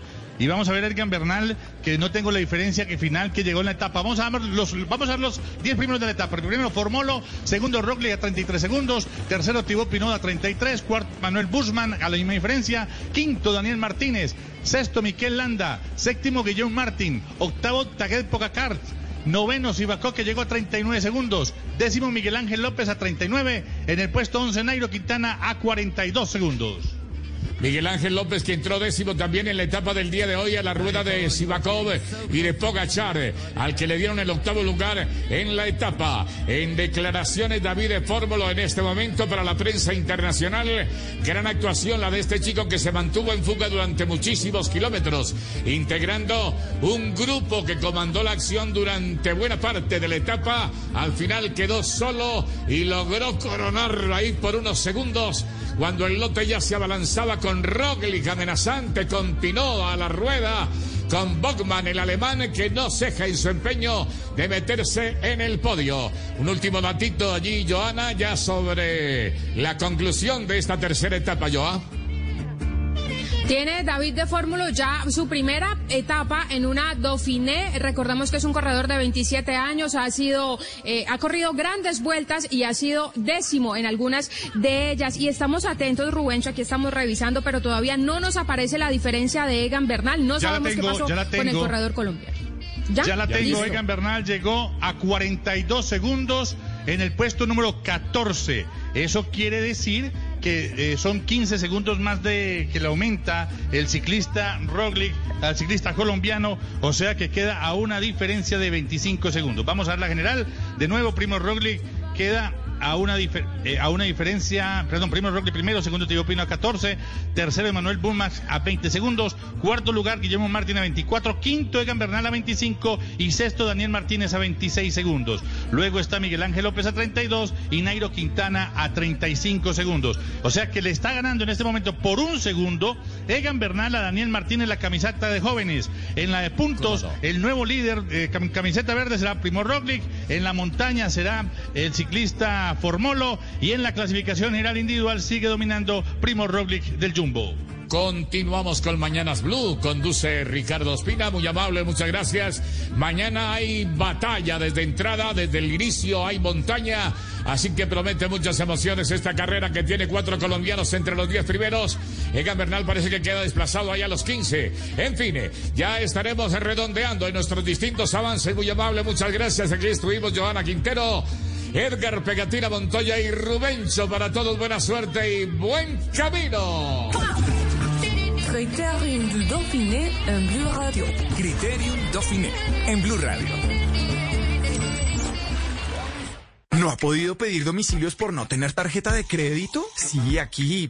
soy su celular. Menos mal existe un lugar aquí para pedir comida. Entre al app de Vivienda Móvil, solicite su iCard, recárguela y úsela en una app de pedidos a domicilio. ¿Quiere comprar en línea? Así de fácil. Aplican condiciones del producto. Da Vivienda, vigilado superfinanciera. Llega la voz de la verdad para desmentir noticias falsas. Pregunta para Vera. ¿Es cierto que llegaron a Yopal dos hornos crematorios para las víctimas de COVID, según lo afirma una publicación que se viralizó en redes sociales? Esta noticia es falsa. Las autoridades municipales desmintieron esa información. Al parecer, la imagen viralizada muestra unos tanques de almacenamiento de líquidos. Escucha la radio y conéctate con la verdad. Una iniciativa de Blue Radio en unión con las emisoras que están conectadas con la verdad. Esta milanesa de cerdo es para ti, mi corazón. Es para ti y para todos, porque si hay algo que reúne a las familias es el delicioso sabor de la carne de cerdo. Come más carne, pero que sea de cerdo, la de todos los días, por Colombia. La gente ya no cree cuando le dicen esto. Importante para nosotros. Así es. Opinas y no pasa nada. Nosotros vamos a cambiar eso. Ahora, tu opinión es muy importante para recibir bonos en entradas a cine, comida, ropa, almacenes. Ingresa ya a chl.com.co e inscríbete gratis. CHL. Nos das tu opinión. Nosotros te damos beneficios. En TCC, seguimos cumpliéndoles a todos los emprendedores y empresarios del país. Nuestro país está hecho de ideas que se adaptan a las nuevas normalidades, que transforman los problemas en oportunidades y los finales en nuevos comienzos. Esta es nuestra Colombia, la que nos llena de orgullo, la que vemos crecer día a día y a la que en TCC queremos seguir cumpliendo.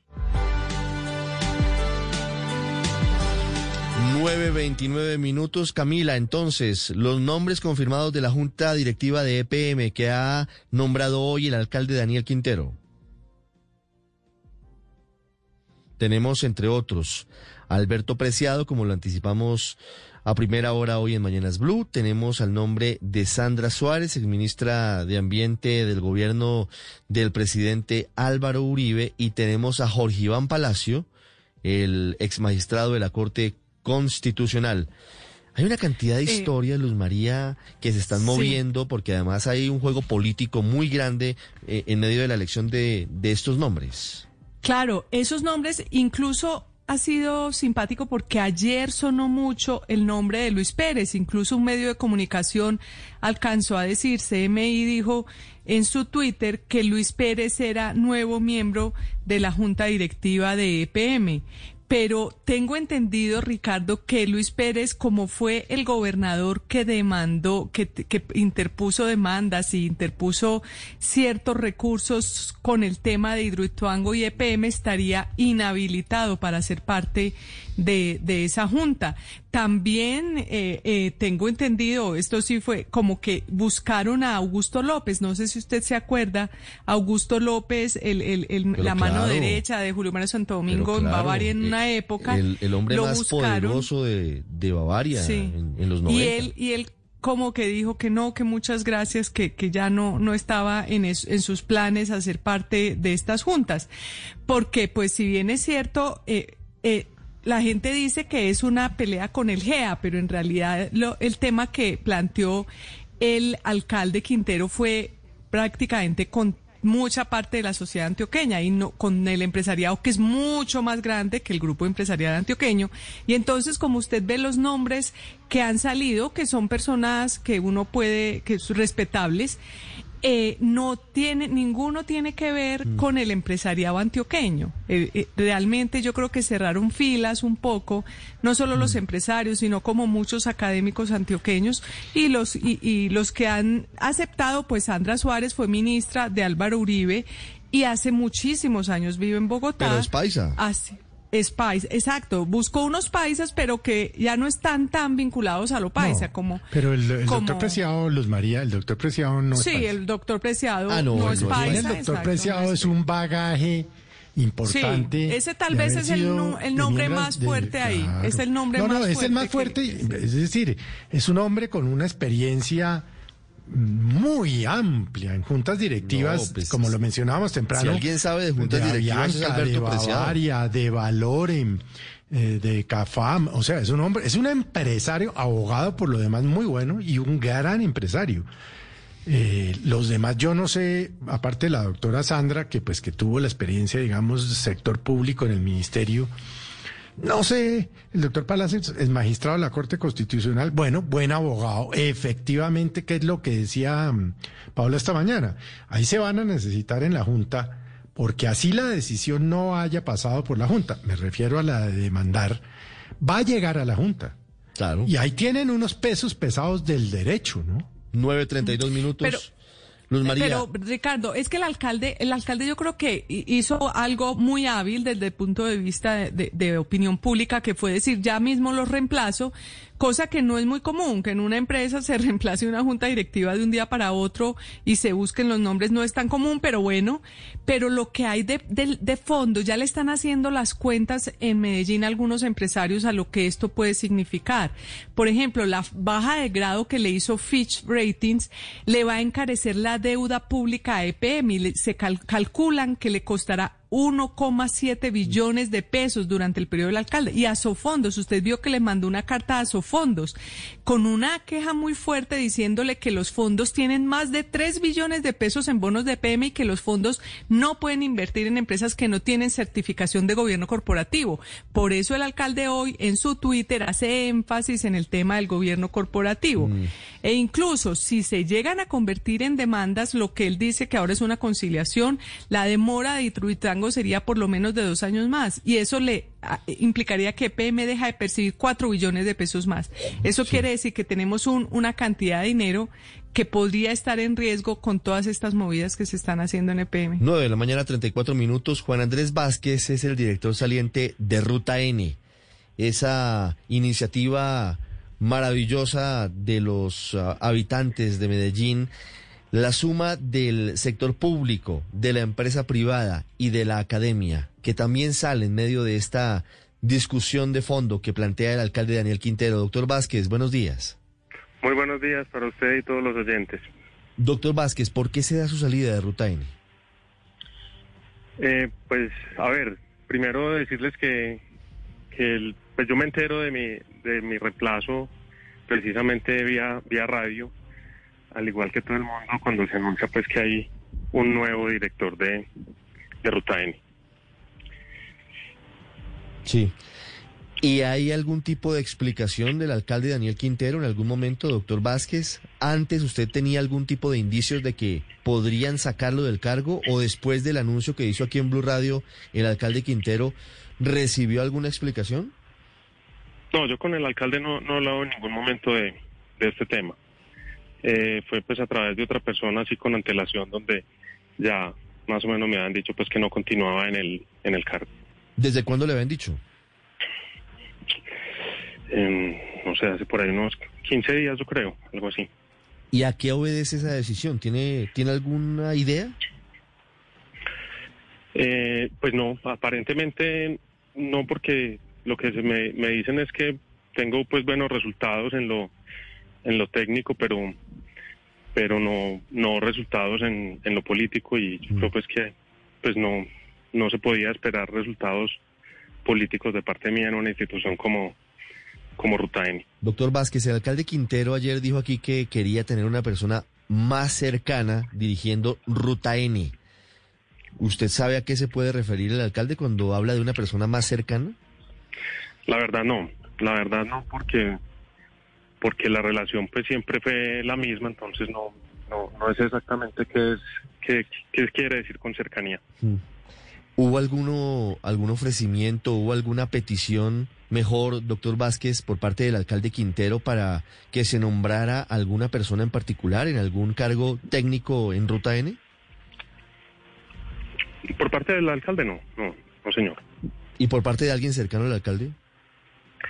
Sí, como lo dije, obviamente pues eh, llegan hojas de vida y todo, pero todo tiene pues su debido proceso interno y se surten esos procesos y quedan las personas pues idóneas que, que deban quedar en, en los cargos.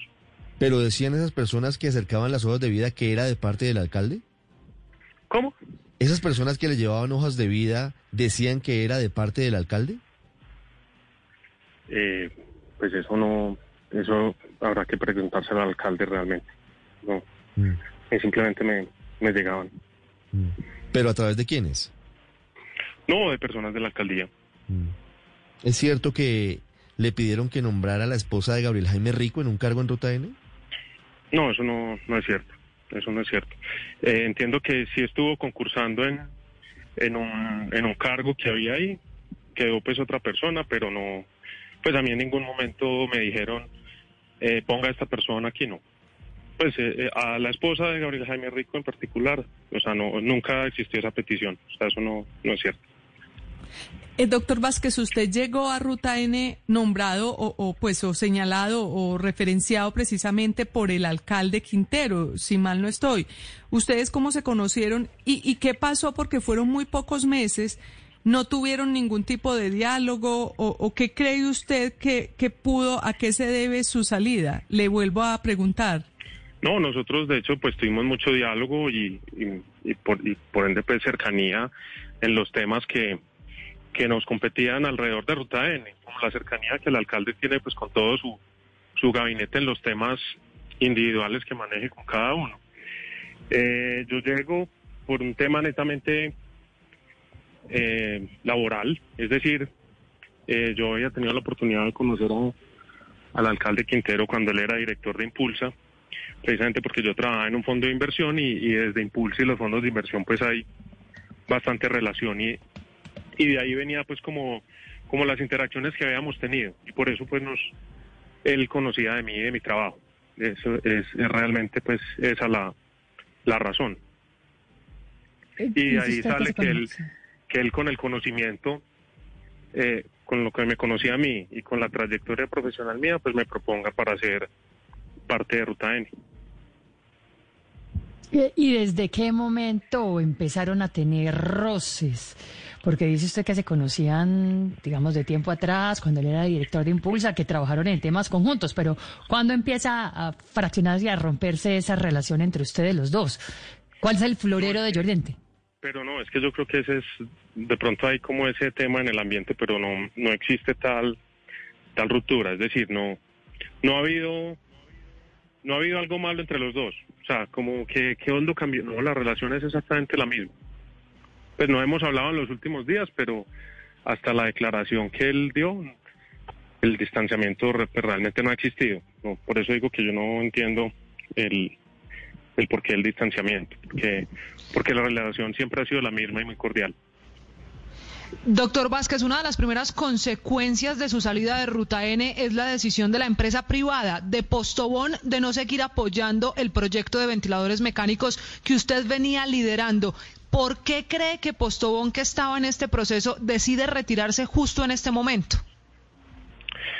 Pues yo creo, y pues está como expresado en, en la carta que, que ellos dirigen, que se debe a, a que se, de alguna forma, se, se, se empieza a afectar la confianza que hay entre las instituciones por los hechos que suceden, pero digamos que la labor de parte mía, o de parte de Ruta N como tal, es precisamente que, que esa que esa que esa confianza y esa fuerza y unión entre las instituciones se tiene que mantener y, y digamos que estamos trabajando es, es en eso. Digamos que la decisión de, de retirar el apoyo pues irá hasta donde, donde va. Vamos a tener pues conversaciones con ellos. Eh, ellos ya han desembolsado pues gran parte de los recursos y pues la iniciativa va muy bien y, y debe continuar y su propósito pues seguirá siendo el mismo que es de salvar vidas y desde Ruta N seguiremos pues apoyando el correcto eh, desempeño de la de la iniciativa y que y que cumpla con los objetivos. Doctor Vázquez, siguiendo con, con la misma línea de la pregunta de Camila, ¿qué sigue para Ruta N? ¿Cómo ve usted el futuro luego de esta situación, de este sisma, de estos cambios que se han venido para, para la entidad? No, pues mire, el, futuro de Ruta N es un... eh, su historia pues es de- lleva 10 años, 10 años donde ha sido muy exitosa y tiene que seguir lo mismo. O sea, lo que está pasando ahorita tiene que ser un obstáculo pequeño que se tiene que superar rápidamente. En Ruta hay una gente de unas calidades excepcionales y yo sé que el equipo que está ahí es capaz de sobrepasar fácilmente las dificultades que se está pasando y seguir dejando el, el nombre de Ruta N muy en alto. Doctor Vázquez, una pregunta final.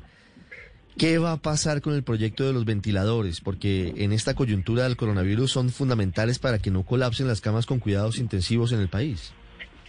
Sí, mire, el, el proyecto no para y el proyecto no para es porque pues, de, de ahí pues parte de los recursos que están comprometidos y comprometidos es que, que haya varios ventiladores fabricados. De hecho, lo que se está haciendo es la distribución. Estamos avanzando en, esa fase final de INVIMA, que es la, fase 1 del estudio clínico. Y, y ese sigue en pie. Entonces, digamos que, que, que no es que hoy se paró y, y se quedó congelado, no. El proyecto sigue adelante. Sí, puede que tenga unas dificultades o algo, pero como le digo, se van a poder superar y el proyecto va a poder eh, continuar adelante para que sea exitoso. Pero faltarían 5 mil millones de pesos que Postobón retira ahora. Han invertido 4 mil. Faltarían 5 mil que no tenemos claro de dónde podrían venir. Exacto. Puede, puede que se afecte, eh, digamos, la cantidad de ventiladores que se vayan a fabricar, pero, pero como le digo, eh, el, ya se inició el estudio clínico. Ese estudio clínico pues se, se finalizará y ese será como la, la etapa que para llegar a INVIMA y teniendo eso pues será otro momento para, para mirar si, si se requieren de más recursos y ver cómo, cómo conseguirlos. Por eso le digo, sí, puede haber obstáculos, pero, pero nuestra misión o, o la misión desde Ruta N es, es sacarlo adelante como, como se viene haciendo. Pues una, una lástima que esta situación termine afectando una iniciativa tan importante como Ruta N y algo tan vital para el momento que vive el país como este proyecto muy interesante de la producción de ventiladores para los pacientes en eh, unidad de cuidados intensivos con COVID-19. Doctor Vázquez, muchas gracias y un feliz día. Muchas gracias a usted, que esté muy bien. 9.44 minutos, Daniel. Sigue siendo incierta la situación porque el alcalde Quintero intenta tranquilizar al mercado, tranquilizar a, a otras vertientes con los nombramientos que hace hoy. Ya voy a ir con Víctor Grosso para que me cuente la advertencia seria que han hecho las calificadoras de riesgo. Pero por ahora no pareciera que se tranquiliza la tormenta. No, y no parece que se fuera a tranquilizar muchos hechos esta semana de, de esa, de esa finalización de la, de la pequeña luna de miel que tuvo el alcalde Quintero con los empresarios paisas. Eh, y ya son demasiadas cosas que, que yo creo que lo que están haciendo es generando un rompimiento y los nombres que ha, que ha anunciado, si bien tiene una experiencia política y una experiencia, digamos, en otros, en otros sectores, no, no parecen tener la experiencia que se necesita en un sector empresarial, en, en el manejo de, de, de, empresas como, como EPM o incluso con lo que se viene ahora con Ruta N. Y es una tristeza que se dé al traste con, con el buen desempeño de tanto de empresas públicas de Medellín como de Ruta N que, que venía dándose en los últimos años.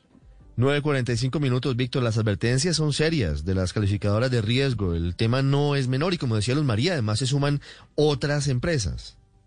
Claro, eh, Ricardo, mire, la firma calificadora Moody's también se está pronunciando sobre el tema EPM. No está rebajando la calificación crediticia de la empresa, como ya lo hizo Fitch Ratings, pero también muestra su preocupación eh, por el remesón en la junta directiva y las prácticas de gobierno corporativo en la compañía. Dice además algo muy interesante que ya lo estaban planteando algunos de ustedes, algunos de ustedes aquí. Dice que la acción por 10 billones de pesos contra los contratistas que están trabajando en este momento allá, ¿no? La obra no se ha terminado. Allí en Hidroituango podría retrasar aún más este proyecto y esto al final, eh, Ricardo, podría generar más sobrecostos. Rápidamente le cuento que el eh, dólar sube 13 pesos en la apertura, 3.780 pesos.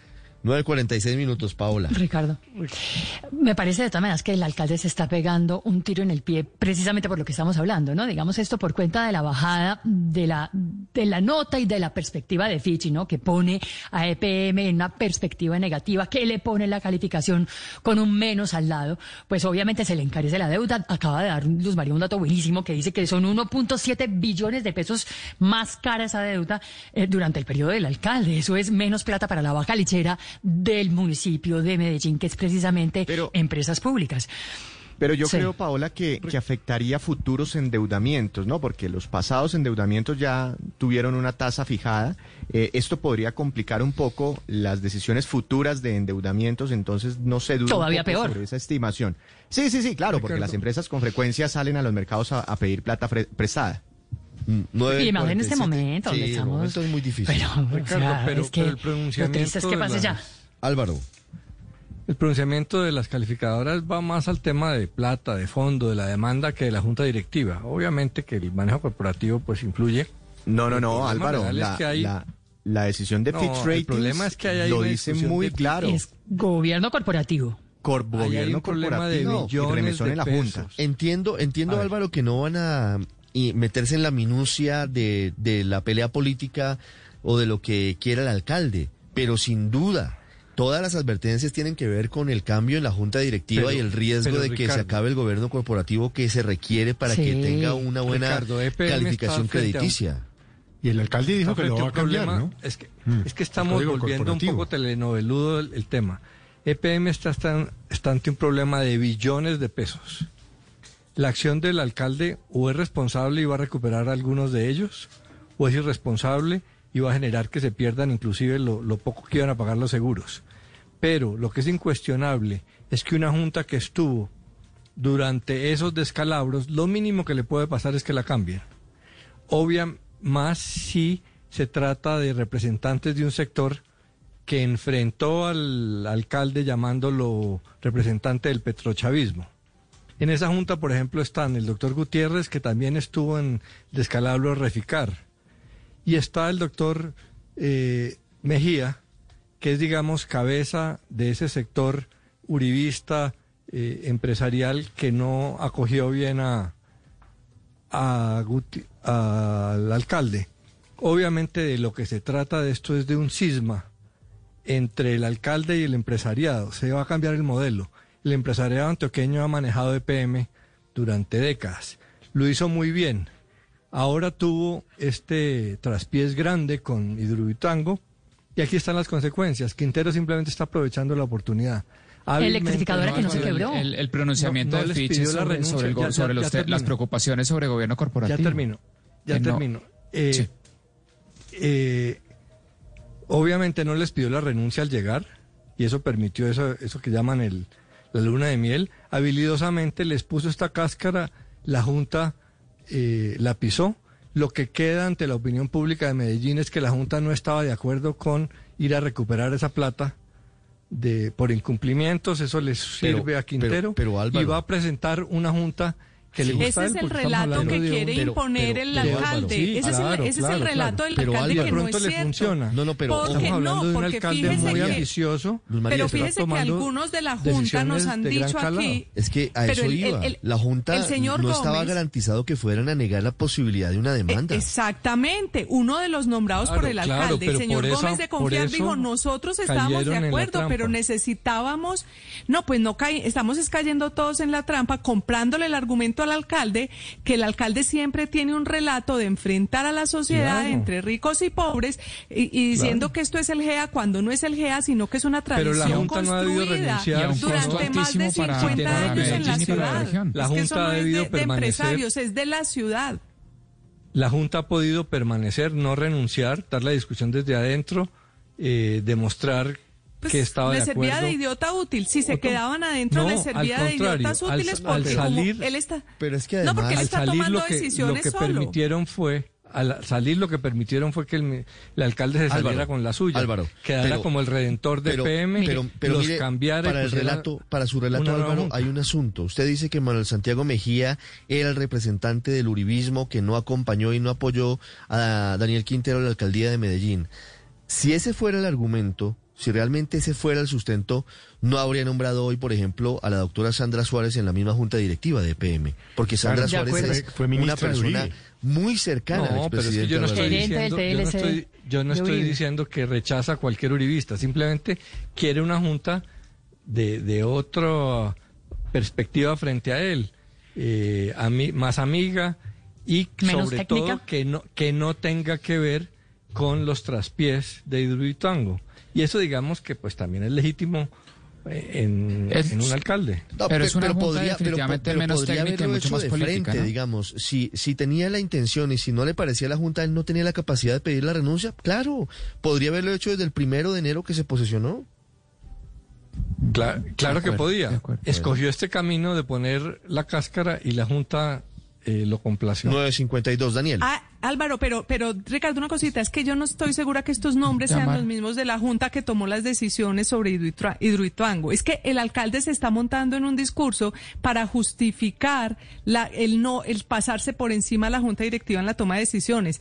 Estos, to- estos que están ahí no son los que estaban en esa época. Habrá uno o dos, pero la mayoría no son. Si es que se les quiere atribuir un, un descalabro, como dicen ustedes, a la construcción de una obra Oh. que de todas formas, como Reficar, va a funcionar y está funcionando. 952, tengo información María, urgente de si esto es Estados una- Unidos. Han hospitalizado a un hermano del presidente Donald Trump en Nueva York. Antes, para finalizar, Daniel.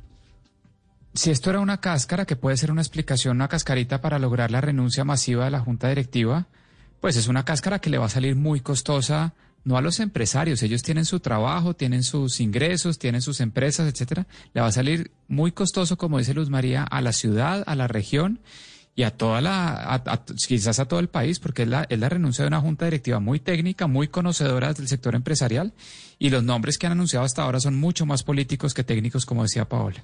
953 minutos, una pausa. Paola, rápido, me dice algo. No, rápidamente, solamente yo creo que deberíamos como, como leer un poco sobre la historia de cómo se constituyó Empresas Públicas de Medellín. Ricardo, sabe que ayer estaba leyendo un poco sobre eso y mire, desde 1950 surge PMI, surge por el apoyo del sector empresarial que desde el inicio, desde que construye la primera central hidroeléctrica, está ahí y fue un apoyo fundamental para que no terminara como el resto de electrificadoras del país. Es que ya vimos toda la historia con lo que pasó con las electrificadoras de la costa que terminaron en manos manejos politiqueros o con incluso la propia empresa de energía de Bogotá, que después obviamente gracias ya a la entrada del sector privado, digamos, cambió un poco de rumbo. Pero es que EPM desde sus comienzos tuvo todo el apoyo del sector empresarial paisa y en ese, en ese sentido es importante una distinción que hace Luz María y es que el grupo empresarial antioqueño, es decir, el sindicato no es el único que está aquí en un contrapunto con el alcalde, sino en general todo el empresariado paisa, son todos, no es un grupito, no son unos cuantos, es todo el empresariado paisa que siempre estuvo respaldando a EPM y siempre trató de blindarla de manejos políticos. Incluso, por ejemplo, hay otras empresas del país eh, públicas, cuando sale la ley 142 de servicios públicos que permite que entre capital privado allá, y no solamente que entre, sino que el capital privado sea el que maneje, como precisamente sucedió con Codensa y con Emgesa, aunque el distrito que se quedó con la mayor parte, digamos, de la participación de todas maneras. Ellas son las que tienen el manejo de estas empresas, son los privados los que cogieron el manejo. Los antioqueños dijeron, no, no queremos que entre ningún privado a, a controlar a EPM desde sus momentos, porque para eso vamos a estar como empresarios vigilando encima en la Junta de que esto no termine en manos de políticos. Por eso lo que está pasando es un rompimiento brutal con la tradición. Yo entiendo que el alcalde de Medellín llega con mucha energía y quiera cambiar las cosas, lo cual uno entiende, pero no esta ruptura de esta manera tan abrupta y tan fuerte con gente que además se la ha metido toda a lo largo de la historia desde 100 años atrás casi 100 años atrás para blindar a EPM justamente de manejos politiqueros. 9.55 minutos. Los efectos colaterales de esta determinación son serios. Y a mí me entristece mucho, por ejemplo, lo que pasa con Ruta N, Camila, con los ventiladores para los pacientes con COVID, que han sido además exitosos en los eh, estudios que se están haciendo. Claro, Ricardo, incluso ya hay pruebas exitosas en humanos. Dos de los ventiladores del prototipo de la Universidad de IA dieron resultados positivos al ser usados en pacientes de unidades de cuidados intensivos y lo mismo pasó con dos de los ventiladores del prototipo de la Universidad de Antioquia. Demuestra que esos ventiladores funcionaron en pacientes en unidades de cuidados intensivos y ahora la pregunta, que muy bien lo explicaba también el saliente director de Ruta N hace minutos, es de dónde la plata para fabricar esos 1.500 que estaban esperando. Estás escuchando Blue Radio. Las que crecen, las que se reinventan, las que vuelven a empezar de cero y las que apenas comienzan, las que se crean en familia y las que compartes en redes. Todas nos enorgullecen, porque no hay empresa pequeña cuando los sueños son grandes. TCC, seguimos cumpliendo.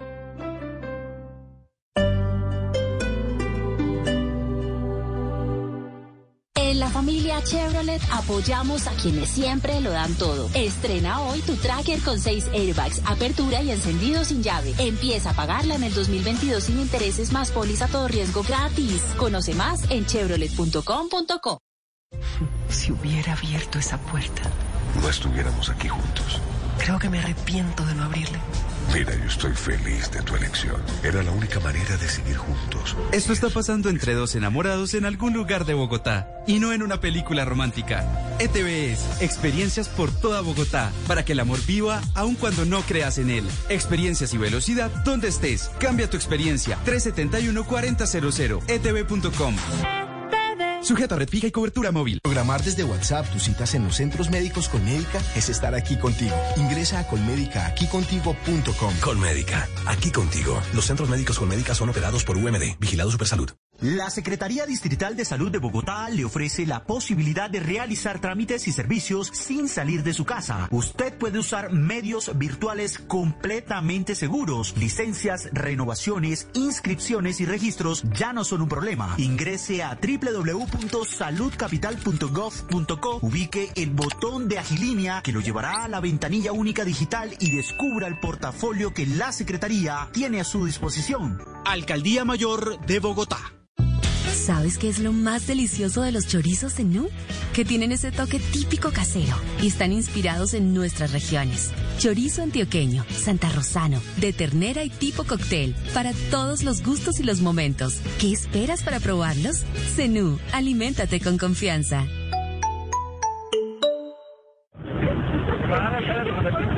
Maní, maní, maní, maní, maní, maní. Uy, qué hambre. ¿Será que me como un paquetico? Ay, no. Mejor espero a llegar a la casa, me lavo bien las manos y almuerzo rico y seguro. Transmi te cuida. Juntos vamos a lograrlo. Transmilenio, Alcaldía Mayor de Bogotá. Con Prosegur Alarmas confíe la protección de su hogar o negocio con la mejor tecnología y seguridad en Colombia desde 3,400 pesos diarios. Marca ya numeral 743. Recuerda, numeral 743 o ingresa a prosegur.com.co y la Superintendencia de Vigilancia y Seguridad Privada. En la 14, todos los jueves y viernes de agosto, pagando con tu tarjeta de crédito Visa La 14 Banco Popular, 30% de descuento en referencias seleccionadas de quesos alpina. Consulta en www.la14.com. Amanecen las bolsas con movimiento. Todo apunta a la variación por el petróleo. Los productores toman medidas. La tendencia es que muchos países trabajan por darle variación a sus economías. Esto está pasando entre dos empresarios en algún lugar de Bogotá y no en un noticiero. ETVS, experiencias por toda Bogotá, para que tus acciones sean la noticia. Experiencias y velocidad donde estés. Cambia tu experiencia. 371-4000, etv.com. Sujeto a red fija y cobertura móvil.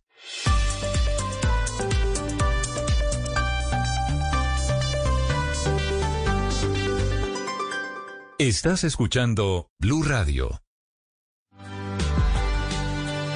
Son las 10 de la mañana en punto. Vamos a los eh, puntos de la ciudad de Cali en donde se presentan actos violentos en las últimas horas. Llano Verde, en el suroriente de la capital vallecaucana, es el epicentro de dos actos violentos que hoy están conmoviendo al país. La masacre de cinco menores de edad en un cañaduzal en la zona y también la explosión de una granada de fragmentación lanzada anoche mientras eran velados los cuerpos de esos menores de edad. Con las víctimas, con la gente en esa zona de la ciudad de Cali, Fabrit Cruz.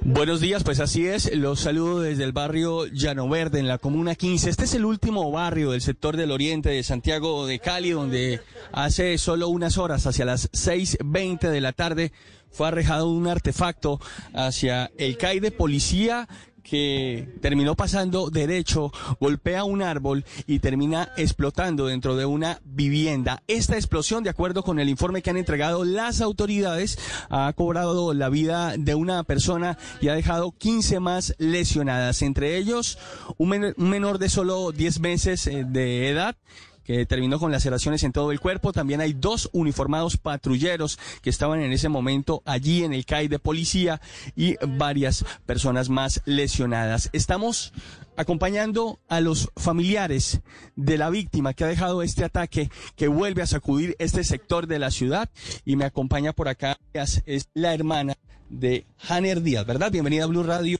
¿Cómo, ¿Cómo han recibido ustedes esta noticia? ¿Qué le han podido contar de todo? Ay, esto es muy duro, muy duro. Pues hay muchas versiones que a uno no le costan, pero la gente dice que, supuestamente esa granada era una granada y que la habían tirado para el CAI, que la tiraron del lado contrario y cayó lamentablemente al lado de mi hermano. Me lo mató. ¿El que estaba haciendo allí? ¿Qué se encontraba haciendo a esa hora? Él estaba aquí en la casa con mi mamá y mi mamá le había hecho un cafecito, le había hecho que iba a dar una vuelta y se fue a la cooperativa, no sé, él le gustaba ir hasta la cooperativa. Lamentablemente no quedó en la cooperativa, sino que se pasó al lado donde cayó la granada y lamentablemente me le cayó a él. La entiendo, doña Aida. Pues son momentos difíciles, eh, momentos eh, de dolor los que está viviendo esta familia y otras más que han terminado afectadas de nuevo por un ataque que se ha registrado hace solo unas horas y 48 horas después de que, recordemos, se asesinaran a cinco jóvenes de este mismo sector, lo que tiene completamente conmocionada a toda la comunidad. ¿Su hermano a qué se dedicaba? ¿Cuál era la labor que él cumplía? Él trabajaba manejando este jipeto que está al lado de acá. Hacía turnos, pues debido a lo de la pandemia, les habían recortado las salidas, ya que por, hacían turnos. Muchas gracias, doña Aida. Respetamos su dolor, les acompañamos en este momento difícil. Continuaremos desde este sitio, recogiendo voces, reconstruyendo lo que sucedió, para seguirles contando a través de Blue Radio toda esta tragedia que vuelve a sacudir el Oriente, que solo está pidiendo paz para poder vivir eh, tranquilos. Desde este sector me despido y volvemos en minutos para seguir contando detalles. Compañeros. Estás escuchando Blue Radio. Ponle color al futuro de los niños de Colombia con la tarjeta Débito UNICEF Banco de Bogotá, con la cual aportas el 1% de todas tus compras a los programas de salud, educación y alimentación de UNICEF y el banco aporta otro 1%. Pide tu tarjeta en www.bancodebogotá.com. Aplican términos y condiciones. Vigilado Superintendencia Financiera de Colombia. Protegido Fogafín. Esther Duflo, Premio Nobel de Economía 2019. Raxi Sodia, fundador del movimiento Capitalismo Consciente. Moisés Naim, Ricardo Hausman y 40 conferencistas nacionales e internacionales participarán en el quinto Congreso Empresarial Colombiano y Asamblea de la ANDI. Centro Virtual de Eventos, agosto 24 al 28 de 2020. Más información en www.andy.com.co. Andy, más país. Apoya Blue Radio. ¿No ha podido inscribirse en un curso de inglés en línea por no tener tarjeta de crédito? Sí, aquí. Soy su celular. Menos mal existe un lugar aquí para empezar ya. Entre al app de Vivienda Móvil, solicite su iCard, recárguela y úsela en los cursos por internet. ¿Quiere comprar en línea? Así de fácil. Aplican condiciones del producto. Da Vivienda, vigilado superfinanciera. Esta es Blue Radio, la nueva alternativa. El general Manuel Vázquez es el comandante de la policía de Cali. A esta hora está acompañando el sepelio de los cinco jóvenes asesinados en Llano Verde. General, buenos días y lamentamos lo ocurrido. Eh, muy buenos días, Dios y Patria. Un gran saludo para usted, en como para su equipo de trabajo, distinguidos y queridos oyentes. General, ¿qué está pasando en Cali? ¿Qué está pasando en Llano Verde?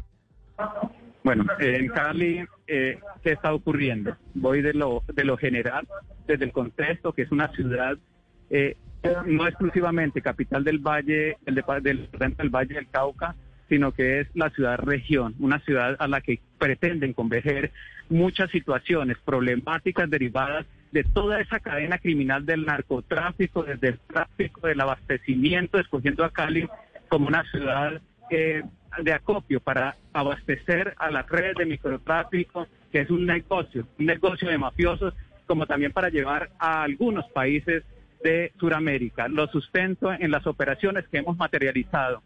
¿Qué ocurre en la capital del Valle? Que hay capturados en estos últimos días, recientemente, cabecillas de grupos armados residuales que delinquen en el departamento del Cauca, en Nariño, en alianzas con narcotraficantes que están capturados y están identificados. ¿Qué ocurre en Cali? Que convergen grupos de tráfico de armas de largo alcance y de corto, provenientes, por supuesto, desde el puerto de Buenaventura, algunas que llegan de Estados Unidos y que lo hemos desarticulado.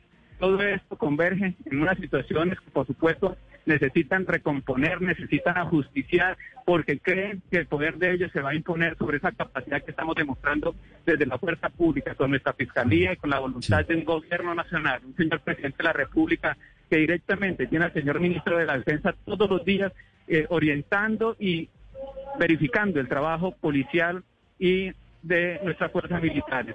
Todo esto sí. converge en esa presencia de un señor ministro que está con nosotros y también de una gobernadora, de un alcalde que en la ciudad de Cali tiene toda la disposición para respaldar la situación de una oferta pública. Es un, es un hecho irracional, es un hecho demencial y hasta de brutalidad ir a seguir la vida de cinco adolescentes y por eso hay un equipo muy robusto de investigación que va a estar desde la orientación de tres fiscales especializados investigadores también muy expertos e idóneos, tanto del Cuerpo Técnico de Investigación como de la Policía, nuestra SIGIN, con el apoyo de la DIGIN. Son muchas situaciones y esto pues es lo que tenemos que interpretar. Hoy no tenemos hipótesis, pero sí hay un trabajo muy juicioso, serio y profesional.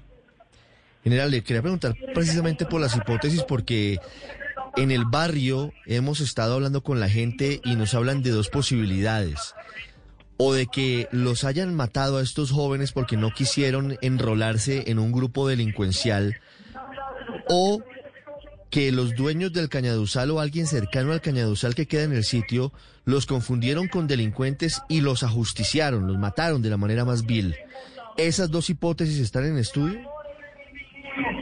Eh, es decir, como hipótesis están desde la especulación, desde el trabajo profesional de investigadores junto con nuestra fiscalía no podríamos sustentarlo porque aquí lo que estamos es recaudando y levantando toda evidencia desde el momento, desde la escena del crimen a donde llegué directamente en vocación de transparencia, de orientación y a donde también me reuní porque allá llegó el alcalde de la ciudad de Cali. Preservé esa escena para empezar a, a obtener toda la evidencia, todas las pruebas que sean necesarias, que es lo que hemos estado incluyendo a esa investigación. Testimonios, todo lo que realmente converge ante estas situaciones, desde las personas que, que llamaron y anunciaron, alertaron a la policía, quienes llegaron, se está analizando desde lo integral, pero hoy no podemos nosotros eh, tomar fuerza o darle fuerza a algo que se especule a través de alguna red que no esté confirmado ni transmitido a través de una vocería oficial. General, cuando usted dice que no tienen hipótesis, ¿quiere decir que están en ceros en la investigación, que no saben quién fue el responsable? Eh, ¿Me repite la pregunta, por favor? Cuando usted dice que no tienen hipótesis hoy concluyentes, ¿quiere decir que no saben quién mató a los muchachos? No, es que no podemos, no me puedo tomar atribuciones cuando la investigación cosa de una reserva sumarial no soy el vocero para ir a tomar un elemento evaluado, sino que esto hay que tomarlo en el conjunto y con la seriedad para que cuando las situaciones estén plenamente soportadas se pronuncie una autoridad correspondiente. Y aquí el doliente permanentemente ha sido el señor presidente de la República. El doliente es el señor fiscal general de la Nación, quienes siempre han estado en comunicación a través de quienes somos los delegados, el señor director de la policía, a través de esta instancia que soy aquí su representante, y nosotros no vamos a pronunciarnos por segmentos, ni por días, ni por eh, jornadas, de, jornadas de investigación, sino que tenemos que ser concluyentes con respaldo. Y el mejor, el mejor respaldo se da a través de un acervo probatorio suficiente confiable y, y, y fundamentado. General Vázquez, desde comienzos del presente año, la Defensoría del Pueblo emitió una alerta temprana por la presencia de sujetos armados eh, conduciendo lujosas camionetas y reclutando a jóvenes de Llanoverde y otros barrios del oriente de Cali. ¿Qué grupo armado ilegal es el que está delinquiendo allí, en esa zona en donde fueron masacrados estos cinco adolescentes?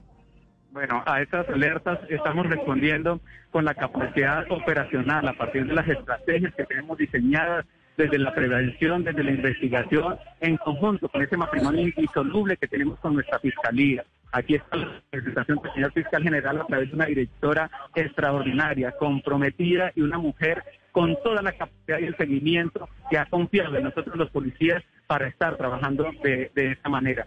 Resultados contundentes, incautación de armas de fuego de largo alcance, las que van a los grupos armados organizados residuales, a la jurisdicción, en donde hace presencia un grupo armado eh, residual aquí mismo, en zona rural de Jamundí, lo que se traslada y lo que hace un corredor al departamento del Cauca y también hasta Nariño. Hemos identificado esas organizaciones. Hemos, hemos desarticulado también las organizaciones que están realmente desde, unos, desde unas zonas muy vulnerables vulnerables y que no podemos estigmatizar porque simplemente es la estrategia del mafioso, del narcotráfico, de la organización delincuencial para instrumentalizar a niños, niñas y adolescentes y eso lo estamos tipificando a través de los eh, las acusaciones que se dan en las investigaciones, operaciones con 30 pero, general, con 40 ganamientos. Señor. Pero, pero usted habla usted habla de grupos residuales. Eh, concretamente, a, a, quién se refiere? ¿A qué grupo? ¿Son disidencias? ¿Quiénes son? Eh, la Jaime Martínez aquí en, el, aquí en zona rural de, de Jamundí y por supuesto con injerencia y presencia también del departamento de Cauca, con operaciones militares y policiales que han eh, logrado desarticular a través de cabecillas capturados que también los hemos capturado nosotros aquí recientemente en la capital del departamento del Valle del Cauca. Eso es lo que realmente les está afectando porque son incautaciones de dinero a través de la extinción de dominio representado en billones de pesos, pero también la extradición de narcotraficantes que en este momento ya superan los 10 con destinos a Perú, España, Estados Unidos. Aquí lo que hay es una capacidad unida y respaldada en la confianza de los vallecaucanos y de los ciudadanos caleños que creen en la institucionalidad y que, pues, por supuesto, nosotros cada día vamos a demostrar más capacidad porque aquí lo que hay es vocación de servicio y estamos comprometidos no con el mal, sino con el bien. Pero entonces son, integrantes de la columna disidente Jaime Martínez de las FARC los que están eh, reclutando y, y, y amenazando a los menores allí en Llano Verde y en estos barrios del oriente de la ciudad de Cali? Es lo que han pretendido. Tenemos un trabajo de prevención a partir de nuestra policía de proximidad, nuestra policía de infancia y adolescencia, y con ellos estamos eh, trabajando desde los colegios, desde los barrios, con programas en parques, educación, con los programas con los programas sociales de la alcaldía. Lo estamos haciendo desde la prevención, pero también desmantelando a estas organizaciones contra quienes estamos siendo contundentes. General, la explosión que ocurrió en el CAI de, de Llano Verde, ¿está relacionada directamente con este caso? ¿O ustedes qué análisis hacen de ella? El hecho de que se haya utilizado una granada, ¿también sería un indicio de que son las disidencias de las FARC? hasta el momento no tenemos ninguna correlación, no tenemos ninguna correlación entre un hecho ni el otro. Eh, les aclaro, no tenemos hipótesis porque no queremos ser irresponsables, lo que garantizo que de, acá, de cara al esclarecimiento del asesinato, de este múltiple homicidio de estos niños de entre 14 y 16 años, eh, es una investigación la que obra, no tenemos todavía una vinculación directa. Les estoy respondiendo a lo que representa, pues, esas amenazas que quieren converger, converger, acá, pero que no son las que se imponen, porque aquí es la fuerza pública, aquí es la institucionalidad la que está reinando y la que se va a seguir imponiendo sobre esas capacidades que no van a ser mayores al esfuerzo que estamos haciendo todos unidos. Sí, pero entonces es coincidencia general que en pleno velorio de los cinco muchachos hayan lanzado la granada al CAI. Es lo que avanzamos y lo que tenemos que establecer en la investigación, pero hoy no tengo posibilidad de hacer ninguna correlación. Lo que sí les garantizo es un trabajo muy juicioso y respaldado por profesionales y con toda la capacidad del Estado. No es solo la policía, es la capacidad del Estado la que está en esa investigación y no quiero ser el vocero de toda una institucionalidad. General, muchas gracias. A ustedes muchas gracias, buen día para todos. Hugo Mario, ocho meses después de la alerta temprana, le matan a cinco muchachos en Llano Verde y pues con todo el respeto que me merece el general y, y la policía, pues me parece increíble que a estas alturas todavía no tengan una hipótesis que puedan compartir con la gente que espera respuestas. Sí, e, es, es, gravísimo lo que está pasando en Llano Verde, Ricardo, y en otros barrios cercanos. Esta zona del oriente de la ciudad, que es la zona más, más vulnerable de la capital del Valle de Cauca, Ricardo, la Defensoría, la Personería y organismos defensores de derechos humanos lo habían advertido. Eh, sujetos fuertemente armados recorriendo las calles de esos barrios, ofreciendo entre un millón y un millón quinientos mil pesos a los jóvenes para llevarlos a zonas de cultivos ilícitos a emplearlos como, como, como procesadores de droga, como raspachines, bueno, en fin, para que trabajaran en cultivos, incluso en departamentos como Cauca y Nariño. Esta denuncia en varios informes de Blue Radio la hemos hecho pública y pues ahora sucede lo más terrible que es la, la muerte de esos cinco adolescentes que podría estar relacionada seguramente con el accionar de estos grupos armados ilegales allí en esa zona del oriente de la ciudad. 10, 16 minutos.